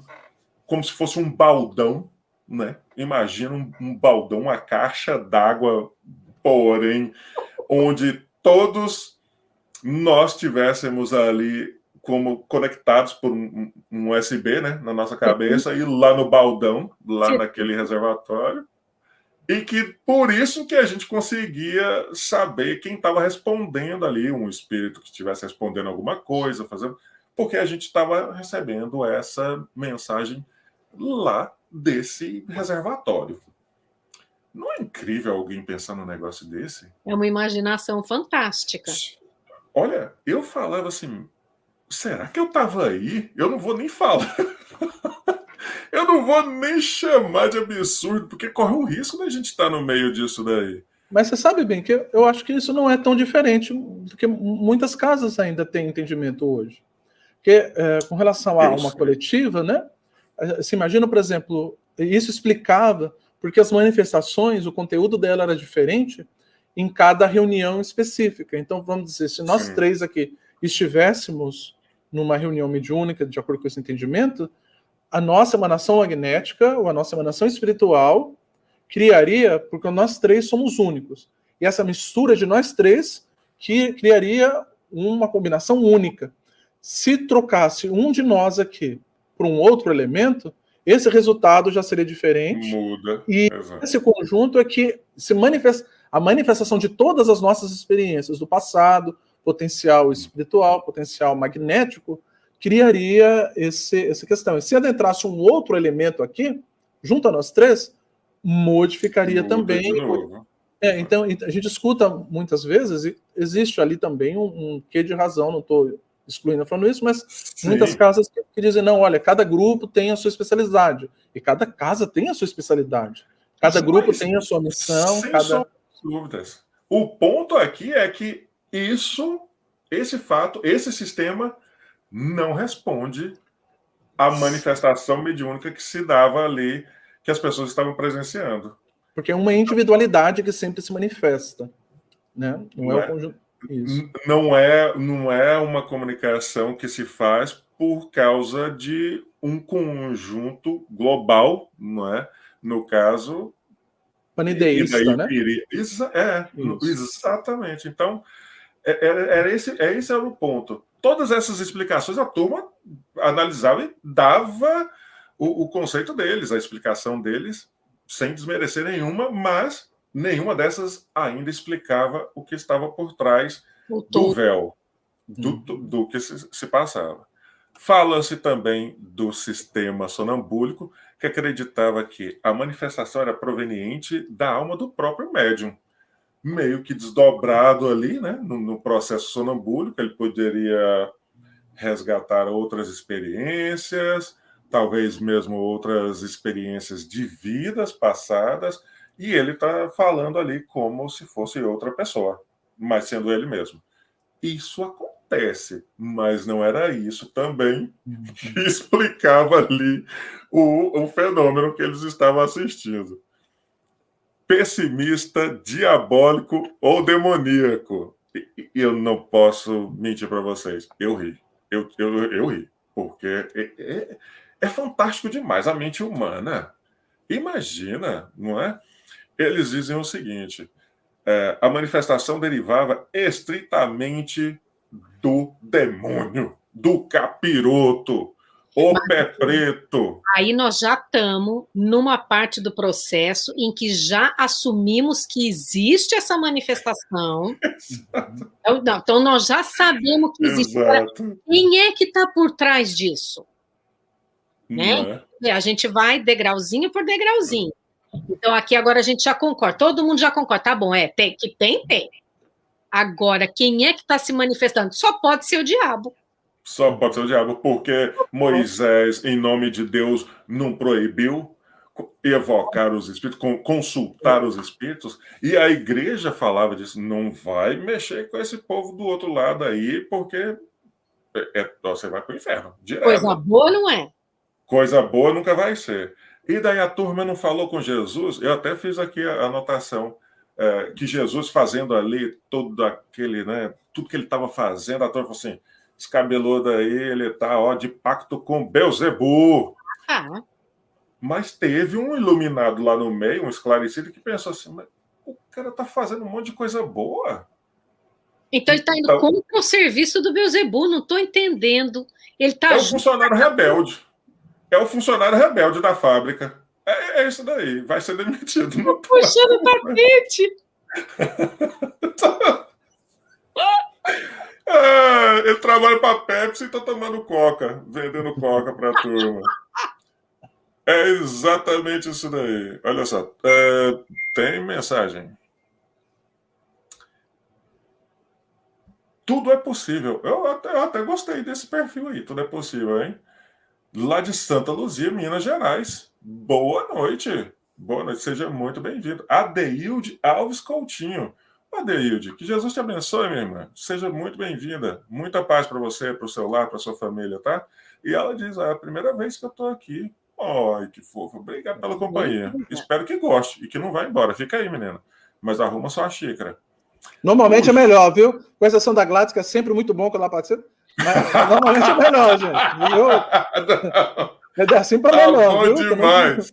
Tá bom demais. Pode perguntar. O Jorge Kleber está dizendo aí, alma grupo não seria do reino animal? Olha. Alma coletiva. A alma coletiva, no caso, né? E, olha, Jorge, bem aí nessa pergunta sua, isso faz assim, ó. Bem aí. E se a gente for falar de tudo isso, nós vamos ficar aqui até o Pentecoste, porque é pano para manga, mas não é, meu irmão. Acalma o, o coração tem, é válido esse, esse comentário seu, essa pergunta sua, por causa da os animais em si não têm um espírito em si, né, de, da individualidade, então ainda fazem parte de, de um complexo é, do fluido animal, das, da raça, do processo evolutivo em que eles se encontram, cada animalzinho. Então, é por isso é válido o seu comentário, mas ainda falta aí peças para a gente colocar nesse quebra-cabeça para que eh, fique mais completo eh, essa linha de raciocínio, tá? Mas eu fiquei na dúvida, a princípio bem. não é só isso, tá? Olha, aí, eu fiquei na dúvida se ele não está pensando pela resposta do Kardec, não ele defendendo ali. Mas se Sim. foi, ele pode até comentar ali e explicar melhor. Expander, vai ser bem legal conversar com ele também aqui, rapidamente, claro. né? Explicando, mas mas, é, mas Jorge, né? Jorge, Jorge. O, o, Kardec, acho que ele não, ele não contemplou essa possibilidade. Ele contemplou, é, é, ele sabia da existência do magnetismo animal, né? E as propriedades do magnetismo animal, assim como do vegetal, do hominal e assim por diante. Mas ele não considerou, porque o Kardec já tinha a, a, a certeza, mesmo antes da doutrina espírita, né, do, do conhecimento dos espíritos, dizendo, mas que os animais não possuíam essa individualidade. Quando a gente fala individualidade, uh, é a consciência, a consciência da própria Exato. existência. Tá? Então, os animais eles não possuem a diferença de um animal para nós, é, eles não possuem o pensamento contínuo o tempo todo, um, uma das características de nós seres humanos. E o que diferencia de nós, quando nós nos tornamos dentro da escala evolutiva, de acordo com o livro dos Espíritos, é que em determinado momento nós recebemos a, a, a nossa individualidade ou a nossa consciência, ou a porção que nos torna é, espíritos no sentido que nós identificamos que eu, é, o que seria Descartes dizendo, né? Eu penso e existo, eu sei da minha existência. Né? Se você colocar um gato, por exemplo, na frente de um espelho, ele se vê no espelho, repetidamente ele vai assustar e sair correndo. Um cachorro, provavelmente, ele vai começar a latir para si mesmo. Por que, que ele faz isso? Porque ele não ele, ele não tem a, não conhece a si mesmo. Exato. Como ele não conhece a si mesmo, vê mesmo que ele veja a si mesmo, ele vai imaginar que é o outro. Então, para hum. conseguir existir essa alma coletiva, precisaria primeiro existir a individual, não é? Então, como não existe individual, não tem como existir a coletiva. Contudo, se você está pensando no sentido de manifestação magnética animal, aí sim, mas não era, não foi o caso do aspecto, como o Bin colocou, do é, sistema que, que ele estava que ele estava dizendo. Então, não sei se, é, espero que essas duas se você perguntou uma coisa ou outra, é, talvez numa das duas respostas, Possa de acordo com o que você perguntou, vai estar. Tá, tá Maravilha. Tá vendo por que, que a gente precisava do Patrick aqui? O Daniel está perguntando em relação à, à, indicação de Allan Kardec, a, a, sugestão, né, que a reunião de educação mediúnica, a reunião mediúnica mesmo, é, de ser composta por médiums ou pessoas que estejam homogeneizadas no mesmo padrão vibracional Ô, Daniel, esse menino ele é danado, viu? ele é perspicaz também nas perguntas dele. Mas essa pergunta é, e não envolve só padrão vibracional, porque às vezes a pessoa não tem nem consciência desse padrão. Então, o que é a, a, a sugestão, inclusive, e se você consultar também um livro pequenininho, mais rico, grandioso, que chama Obsessão, psicografia do Chico Xavier e do Valdo Vieira, uh, ditado pelo espírito André Luiz, você vai perceber lá na, a importância de que as pessoas que compõem a reunião mediúnica serem afins. Elas devem ser afins. Porque imagine você ter de fazer oração e trabalhar mediunicamente, doação de amor, de fraternidade com alguém que você tem um, uma treta, vamos dizer assim. É muito difícil, porque antes de você pensar em servir ao irmão que está manifestando ali, isso você, como médium, como dialogador, como médium de vibração, passista, ou mesmo dirigente da reunião. Nós ainda temos problema em separar isso. Então você já vai ter um obstáculo muito grande logo aí, por não ter uma empatia, por não ter aí uma. não estar na mesma sintonia que outro ou outros médiums uh, estejam ali compondo aquele grupo mediúnico. Esse era o ponto. O segundo ponto em relação à homogeneidade é o desejo de estudar. Querer a mesma coisa. É, era, era nesse sentido, olha, nós temos essa proposta e queremos fazer isso. E você tem que fazer junto, você tem que querer fazer junto, porque você fazer sem querer, qual, qual será o resultado disso daí, né? Então, cuidado. É, eu vou botar o pitaco aí de novo. Venha, é, traga. Acho que uma coisa que você disse é muito importante, né? quando a gente está na reunião mediúnica e tem alguém que a gente está em disenção ou está em desacordo e tudo mais, é, é, é parte, a parte dessa homogeneização ou, é de intenções, não é de hum. potencial e nem de evolução. Porque, é, é, lá, porque em tudo aquela coisa básica de o espírita faz o esforço para ser melhor. Você está fazendo um esforço para ser melhor? Esquece a perfeição, esquece a capacidade, o potencial do Chico Xavier, se você tivesse lá no grupo do Chico, lá em Uberaba, desejando auxiliar no que for possível, você está homogeneizado com ele. Você está no mesmo nível isso. que aqueles que desejam Sintonia. fazer algo. O Sintonia. potencial é diferente. Né? Hum. Então, e aí o que o Ben colocou, é por isso que lá é no Evangelho, né? quando Jesus coloca, né? antes de oferecer a tua oferenda, antes de oferecer o teu presente para Deus, seu irmão lá. Isso, vai e busca o entendimento, né? Vai, vai buscar o perdão. Isso, então isso é fundamental. Reconcilia, reconciliar. É, isso quer dizer que um dia estava conciliado. É, então... o que eu estava dizendo com isso era exatamente limpa o seu coração, porque como é que você vai fazer um trabalho como esse, que é um trabalho de doação, esse trabalho de vibração, se você não tiver com o coração limpo? Não tem Sim. como. Então, se os que estão ali, os próximos mais próximos, que estão trabalhando com você naquele momento, se você não está em sintonia, o negócio não anda, né? Isso, Isso vai ser normal acontecer, né, Gladys? Você não, está em, você não está em sintonia com todo mundo da sua Natural. casa espírita. É, e espiritualmente, isso você vai estar cumprindo um papel de crescimento espiritual hum, sem sombra de dúvidas. Não, não tenho nenhum um pingo de dúvidas aqui em dizer que espiritualmente você vai estar crescendo muito mais buscando entendimento, buscando paz com os companheiros de caminhada que estão dentro da casa uhum. espírita, do que servindo os espíritos encarnados que vão estar vindo ali, às vezes em estado de sofrimento, que vão realmente precisar de suporte moral. Que eles vão olhar para nós e dizer, mas você está entendendo? Eu estou vendo você ali em briga com outro companheiro, o que, que você quer me falar de amor ou vibrar amor comigo, comigo aqui? Para a gente não cair no campo do, mesmo ridículo, né? De ser. Para não passar, inclusive, a vergonha de ser desmascarado. Por isso fez o meio de todo vai mundo. me ajudar se você não consegue nem se ajudar? Isso. Não isso é? é? E tem, acho que, uma, tem uma outra obra que auxilia bastante a entender essa questão de como. A, a, do que é, seja essa homogeneização, né? Esse conjunto, o livro é, Os Mensageiros.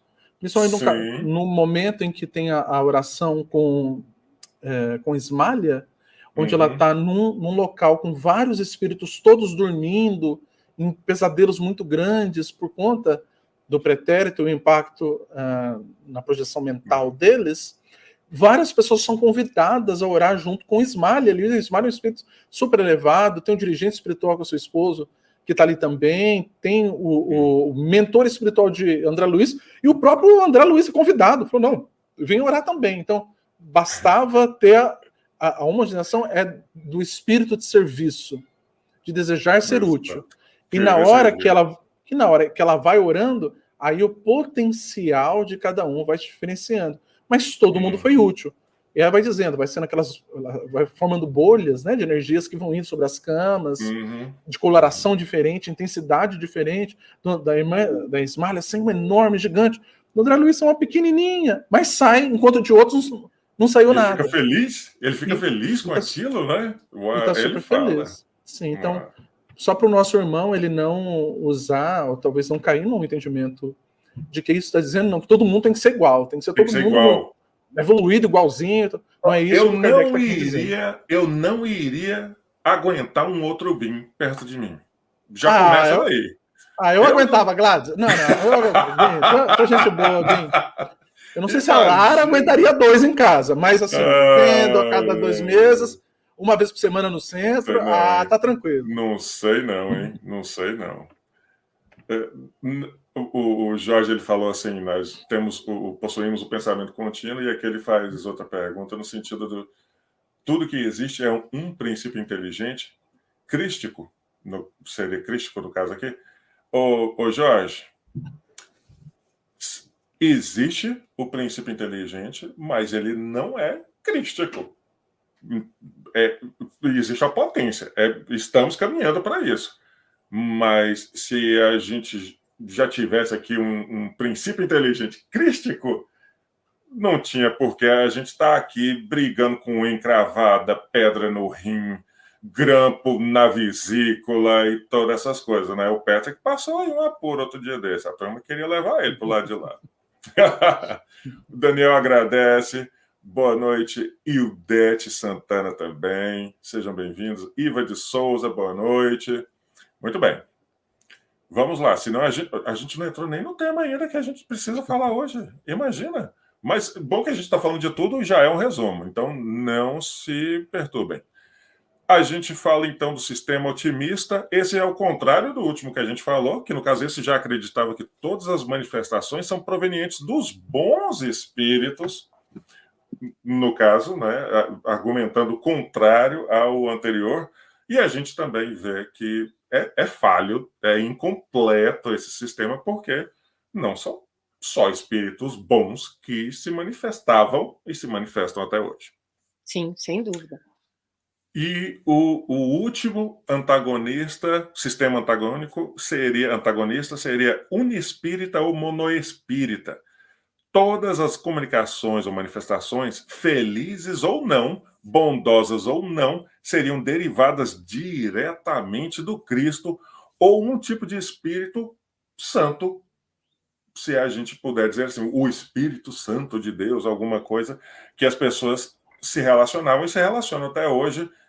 E mais uma vez, imaginem o mesmo exemplo que a gente deu. Imaginem um espírito entrando na reunião mediúnica, se manifestando, e querendo vingança e matar todo mundo, e porque ele ou ela fez isso comigo, e eu quero vingança, eu quero é sangue. Como é que pode ser uma manifestação dessa derivada do nosso governador do orbe?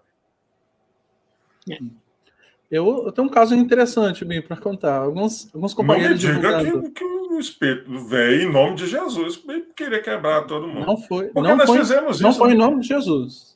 E não, isso é plausível por causa do. Isso é plausível por causa das todas as guerras religiosas que nós tivemos durante a, a, a, a, história da humanidade, inclusive as cruzadas. Então, eu não, não posso imaginar a dificuldade de alguém bolar um sistema desse, mas Sim, a gente vê né? que não, né?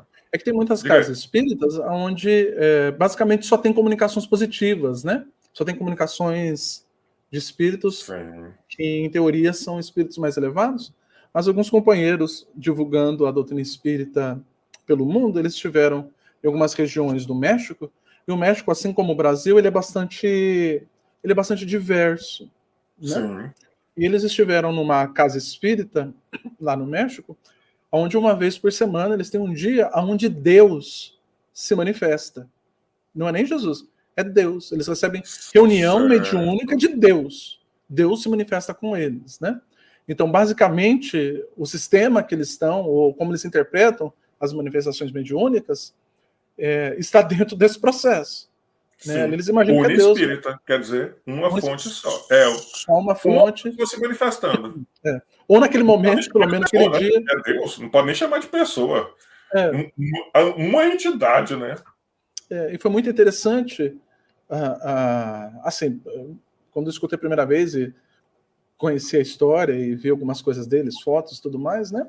E aí foi bacana porque eles faziam isso, claro, como a gente falou no começo, de muito bom coração e tudo mais, mas o, o, conhecimento, né, o estudo, quem conversando e quem foi lá teve essa sensibilidade, até porque ele não era de lá, ele foi convidado e foi aceito de braços abertos a estar na casa daqueles irmãos, né? Eu não vou na tua casa e digo o que, que você tem que fazer para o almoço e nem Exato. como que programa você vai assistir.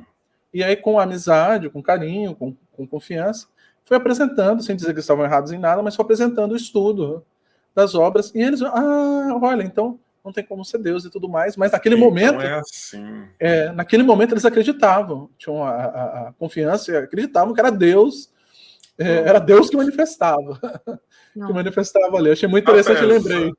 Por trás de tudo, Deus está em tudo, se manifestando nas grandes e nas pequenas coisas, né? Então, bom, mas de qualquer forma, fico feliz. Isso daí comprova aí tudo o que a gente está falando, o busca conhecer, não é? É. Muito bem. O será que o princípio inteligente universal e o princípio crístico seriam os mesmos? Não, Jorge. Não. São, são coisas distintas, meu irmão. Porque, primeiro, é... imagina o seguinte: quando você fala de princípio crístico, você está falando é, de um ser, um ser extremamente elevado. Al alcançou o ápice na nossa pobre concepção. Esse princípio inteligente universal, vamos imaginar que seja a massa do bolo, a massa daquilo, daquela massa que você fez. Então, dela você vai tirando um monte de coisa para fazer uns biscoitinhos separados, um bolinho de aqui, um bolinho daqui. Então, esse princípio crístico, aqui até onde eu estou entendendo a sua pergunta, seria um desses. Então, não pode ser a mesma coisa, porque se refere à individualidade. É como se você dissesse assim: todo mundo pode vir de carro para a festa, para o show, para a palestra, seja o que for. Mas aí você fala assim, os carros são todos iguais, mas um tá de Ford, o outro tá de Fiat, o outro tá de Chevrolet, de Volkswagen e por aí vai. Então a gente não, não tem como por e outro de Ferrari. Então você não pode dizer que o princípio de do carro desse mecanismo vai ser igual para todo mundo. Tem a similaridade, mas é, é, tem a sua individualidade. Então mas obrigado por ter perguntado. Vamos lá, gente. Eu posso só indicar é, uma, uma, uma, leitura Dale. ali? Bem, se, se o companheiro quiser, acho que ele talvez está. Tá, porque os, os, nomes são, os termos são muito parecidos. Estamos uhum. conversando do, do, uh, do, fluido cósmico universal com um princípio inteligente, né? E aí, as, entre, entre as perguntas 25 e 30, depois da 225 a dos, ah, perdão, das 725 a 730 no Livro dos Espíritos, acho que vai auxiliar bastante, como se ele quiser conhecer o entendimento, e também como Kardec elencou essa questão de onde vem a nossa inteligência, a nossa individualidade. Ele também se questionou isso. E questionou para os espíritos. Exato. Lá ele vai conseguir se aprofundar, mas isso que não é o, o tema é, específico Exato. aqui, mas lá vai ficar bem Sim. fácil ele quiser aprofundar e ver a diferenciação. E, claro, nos domínios da mediunidade, na psicografia do Chico, ditado pelo espírito André Luiz. Se tiver paciência, lê com cuidado, porque em algum ponto a leitura pode parecer assim, tipo, não entendi nada, começa de novo. Porque consegue, nos domínios da mediunidade, tá? Muito bem. o Cristo é unigênito e primogênito segundo a Bíblia Sagrada. Também não é, meu irmão. Vai lá no livro dos Espíritos, que também vai ter explicação sobre isso daí. Inclusive, é, é, esse capítulo fala a respeito de, de um fragmento lá, ele se refere à escala espírita. Procure pela escala espírita em O Livro dos Espíritos, tá bom? Sistema multiespírita ou poliespírita esse, nós já vamos fazer a conclusão falando do que se trata.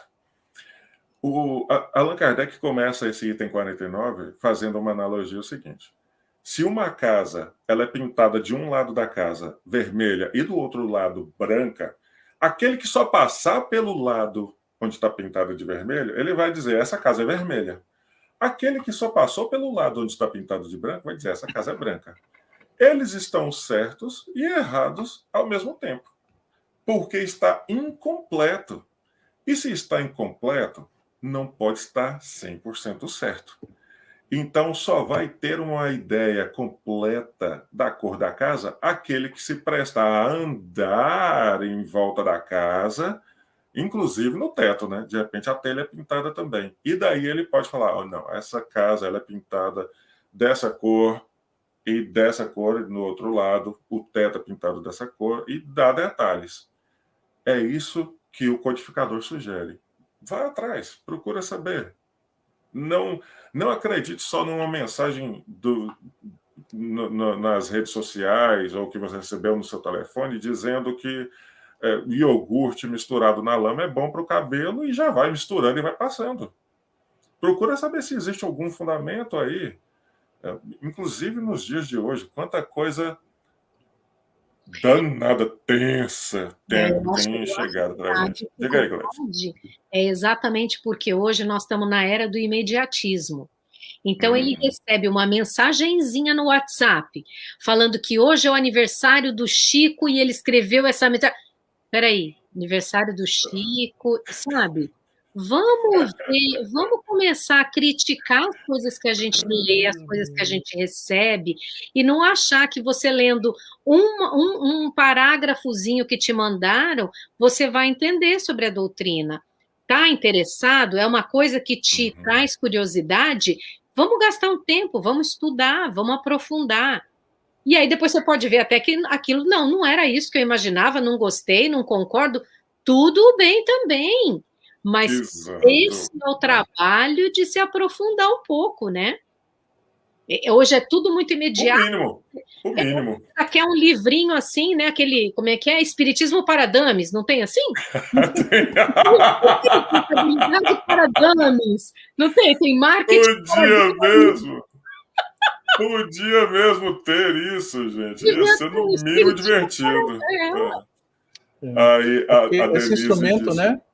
É. coloca, coloca, a mensagem da Denise aí. Coloca... Ela disse é, é, em relação ao, ao, ponto de vista. É exato.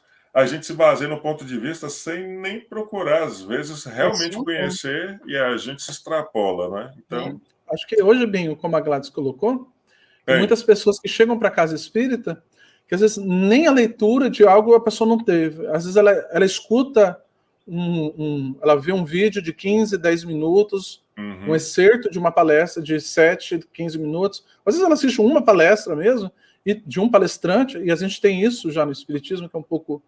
Acho que o Kardec ficaria bem surpreso de ver como o formato que tomou, mas pessoas Sim. que respondem pelo Espiritismo e que não e que ninguém questiona. Então existem celebridades espíritas, principalmente no campo da oratória. Então, ah, não, mas fulano falou. Se fulano falou, tá certo. O então, Kardec tá nunca, nunca comportou isso. Tanto que ele falava para ele ser questionado, para os espíritos serem, incluindo o espírito de uhum. verdade. Ele, ele questionava Santo Agostinho, que era o dirigente das, das uniões é, é, mediúnicas do lado espiritual. Mas, mas hoje, muitos espíritas, eles têm, seria o que o André Luiz fala, do, do esforço mínimo, o máximo de bênçãos pelo esforço mínimo, ou ter o máximo sem, sem a gente se esforçar Infelizmente, não é muito assim que o processo, como a Gladys colocou muito bem, que o processo funciona. É, se você quer conhecer a doutrina espírita, quer desenvolver, é, vá direto à fonte.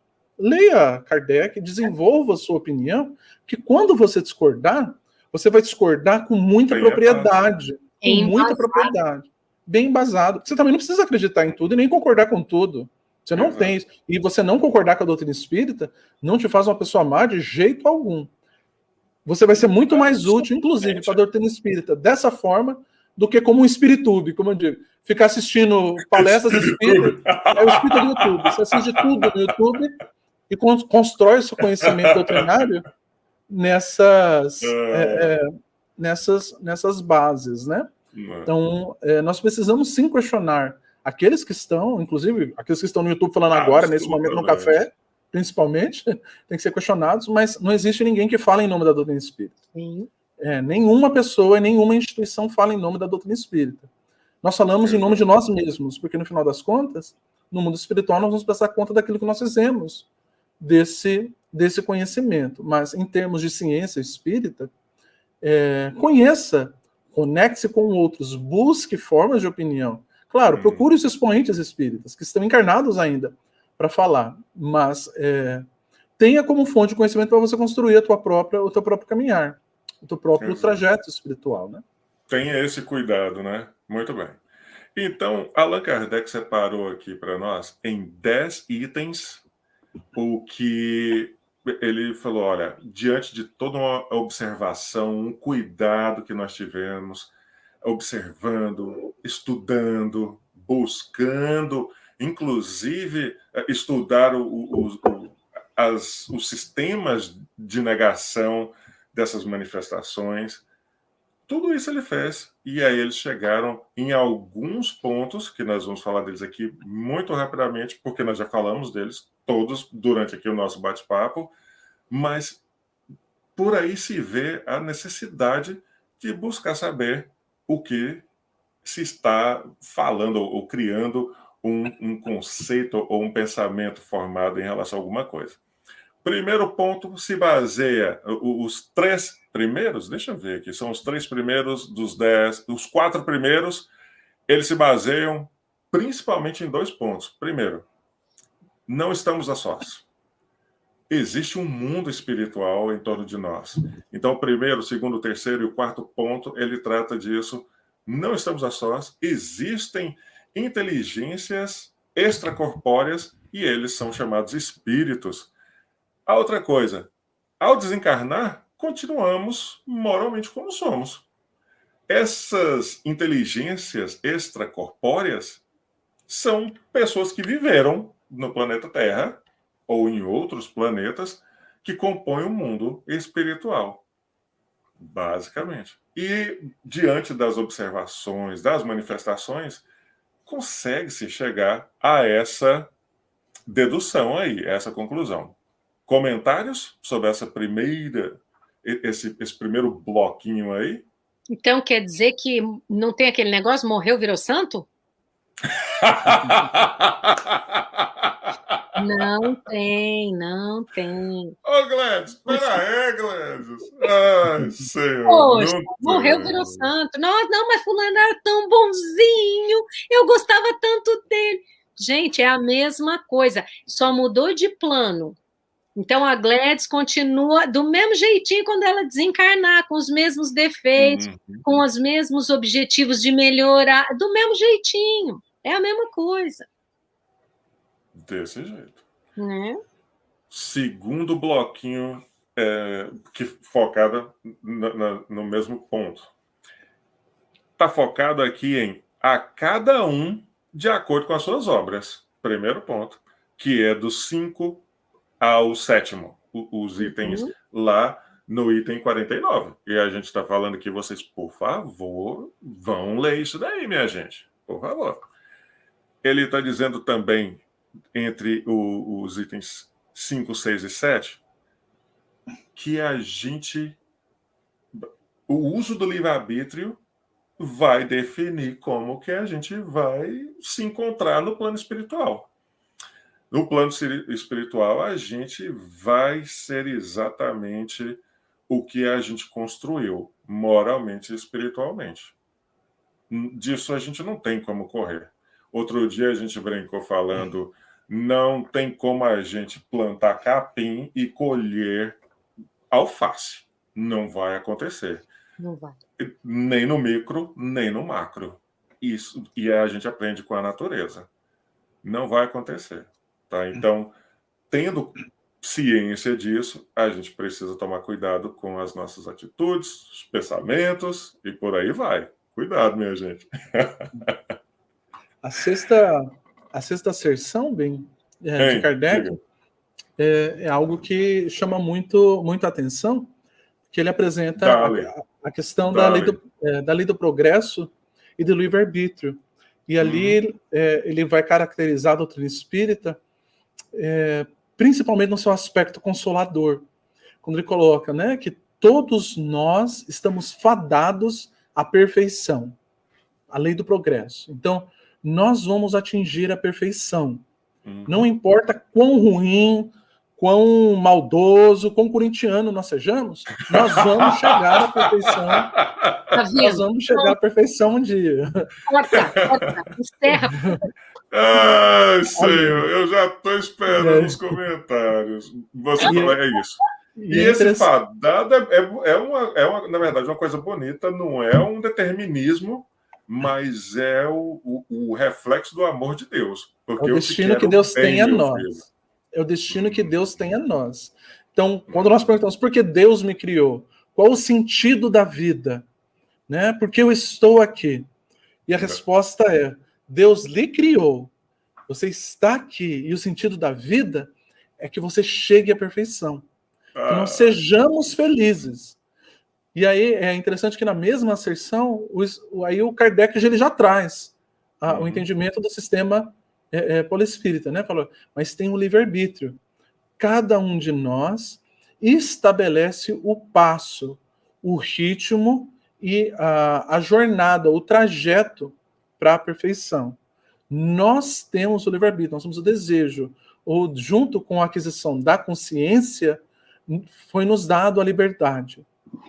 A, a liberdade ali. É, e dentro desse, desse processo, perdão, dentro desse processo, não, tá se a pessoa que está nos escutando agora está se sentindo, isso não ressoa ali, fala, poxa, mas eu estou tão infeliz, eu cometi, cometi tantos erros.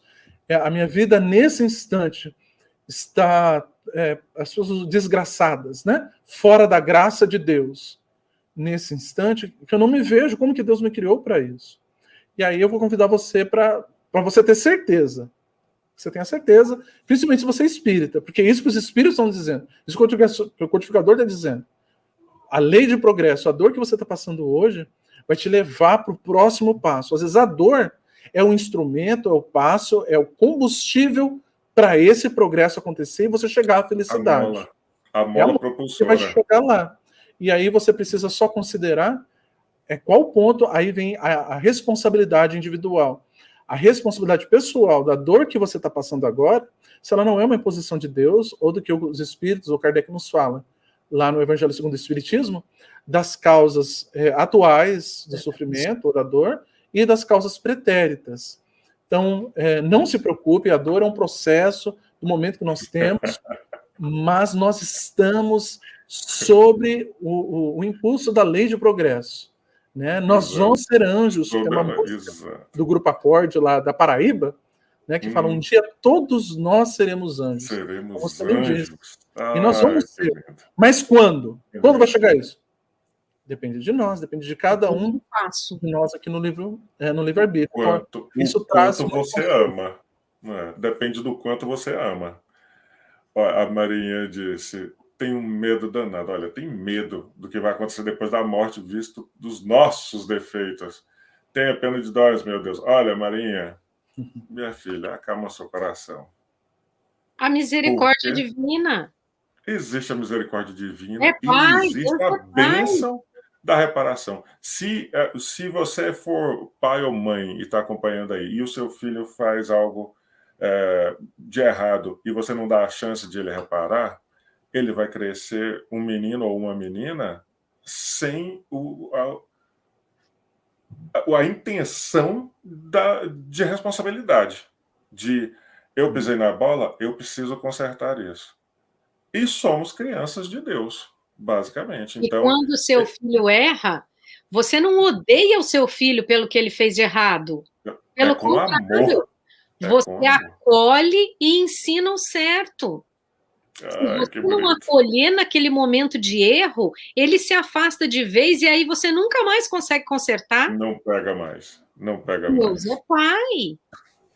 Terceiro bloquinho se refere para nós aqui na nossa, no nosso quebra-cabeça, os itens, os subitens 8 e 9.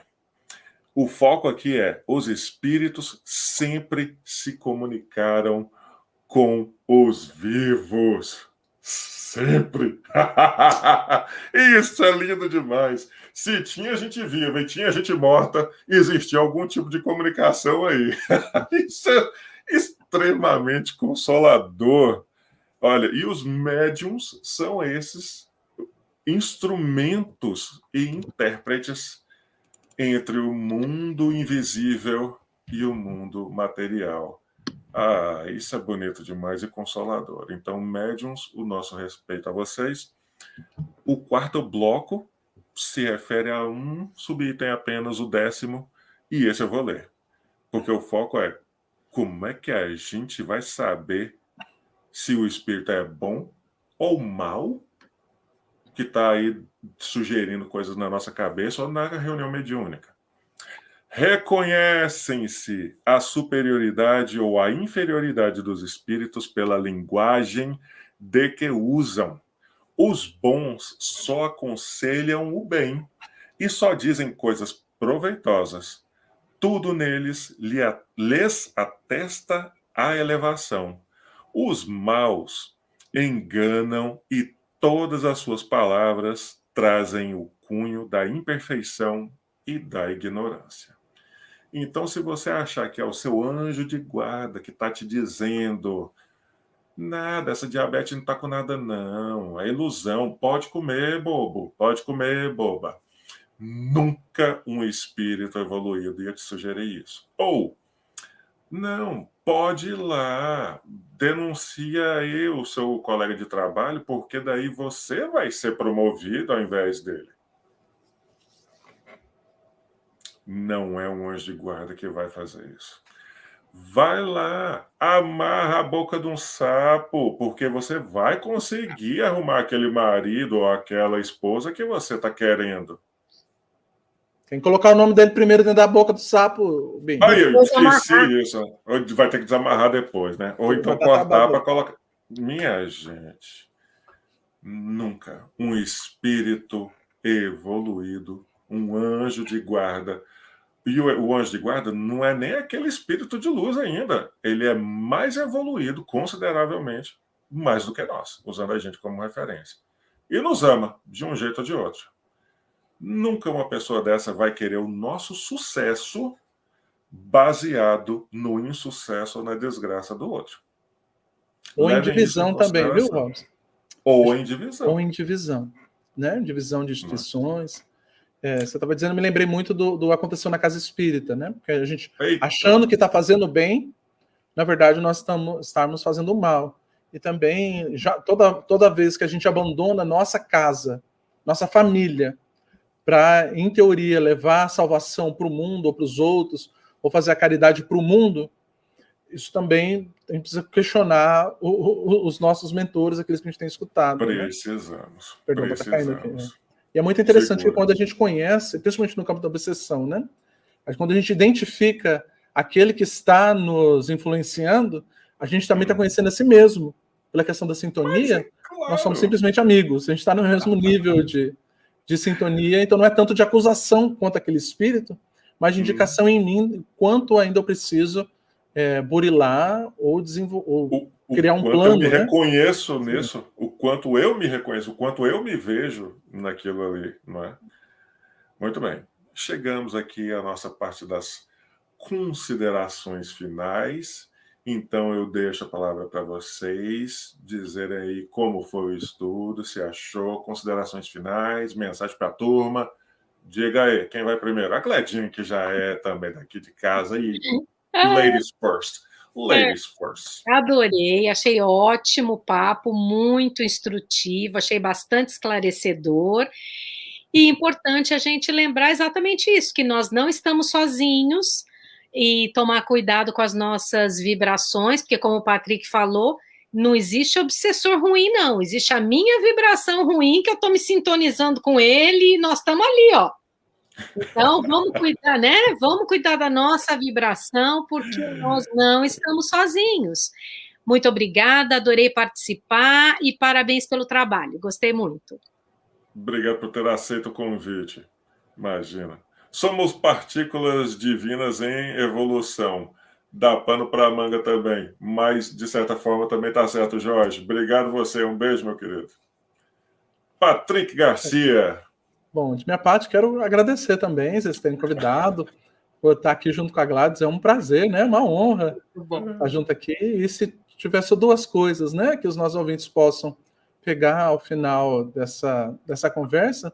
Primeiro, né, é que nós possamos aproveitar para conhecer um pouco mais o codificador, né, para ler, um, ler um pouco mais, convidar amigos. Eu gosto muito dessas oportunidades de estar em grupo, eu gosto muito de estar com outras pessoas. Se você tem esse perfil, entra para um grupo. Se você não tem, leia por conta e use as ferramentas que estão ali. Essa seria a primeira coisa importante. E acho que a segunda coisa importante é não esquecer dos pães de queijo que eu citei no começo, para vocês me mandarem. Se ficar alguma mensagem, que essas duas possam falar o seu coração. Ah, e você, eu mando no meu endereço, da forma que vocês quiserem. Aqui não está participando aqui. Mas, é, brincadeiras à parte, bem, muito obrigado mesmo pelo, pelo convite. E a todos que estão conosco aqui. Foi bastante comentário, as perguntas, os comentários é? muito interessantes, Ai, muito bacana. É um prazer. Pois é, fico feliz demais de vocês terem participado.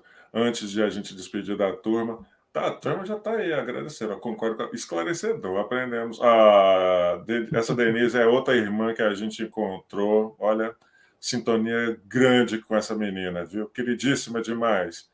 A Isabela está aí também agradecendo. Muito oh, obrigado. Goiás. A gente que agradece. A, a Isabela está em Goiás. Povo querido. A Denise está em Jaraguá do Sul, Santa Catarina, pertinho de Joinville. Muito bem. Amanhã, antes que eu me esqueça, teremos aqui, volta, no, na programação do IGESE, a verdadeira missão do Cristo. É a Isabela que vai estar mediando e vai ter a participação do Anderson Máximo. Olha, vai ser no mínimo massa isso daí, viu?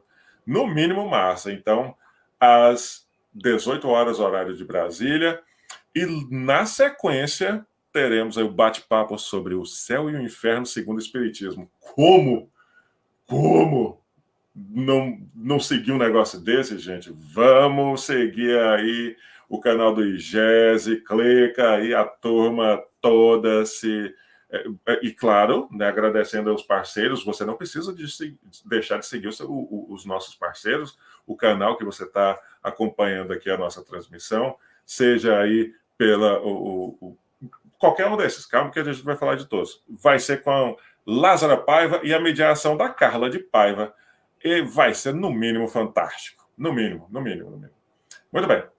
É, volta, volta para nós aqui. Mais uma vez, eu venho agradecer aos nossos queridíssimos parceiros na retransmissão, Web Rádio Fraternidade, o Rede Amigo Espírita, TV Secal, TV 7, Rádio Portal da Luz. Que Deus abençoe essa turma, porque são incansáveis levando essa mensagem de amor a todos os lugares do mundo é, é um clique que nos separa agora. Então, que Deus abençoe essa turma aí. A gente não poderia. Oh, essa, essa Isabel Cristina, gente, ela é um doce. Ô, Luiz está com ciúme. Que é isso? o Luiz Lima. Gente, o pessoal está falando. Tá, não, Isabel. Que horror. Não faça isso.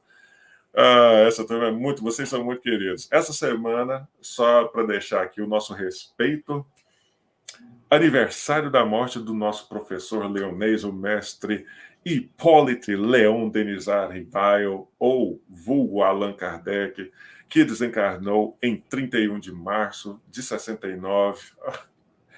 Ai, mestre, mas o, o, show aqui leva o seu nome em respeito a toda a sua obra, o legado que deixou. Então, onde quer que esteja, receba a nossa gratidão.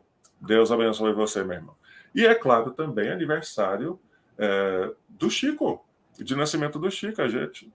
O nosso respeito ao nosso querido Francisco de Paula Cândido Xavier, o médium de Minas Gerais. Oh, meu querido, nasceu em 2 de abril de 1910 em Pedro Leopoldo. Bom, fizemos aqui essa esse foi o café mais longo que nós tivemos. Muito rico e espero que não tenha sido cansativo para a turma, porque eu adorei.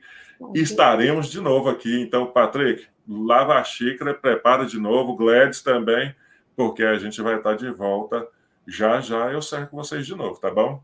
A Denise está dizendo aí que adorou. Olha isso, adorou Patrick Gladys. Iluminados, imagina! isso é o mesmo, Denise, querida. Muito bem. Meus irmãos que estejam acompanhando aí, mais uma vez, essa é uma realização do IGESE, Instituto Goiano de Estudos Espíritas. Está vendo? Os goianos não fazem só pamonha e dupla sertaneja a gente faz também espiritismo de qualidade aqui, viu? Não é brincadeira, não.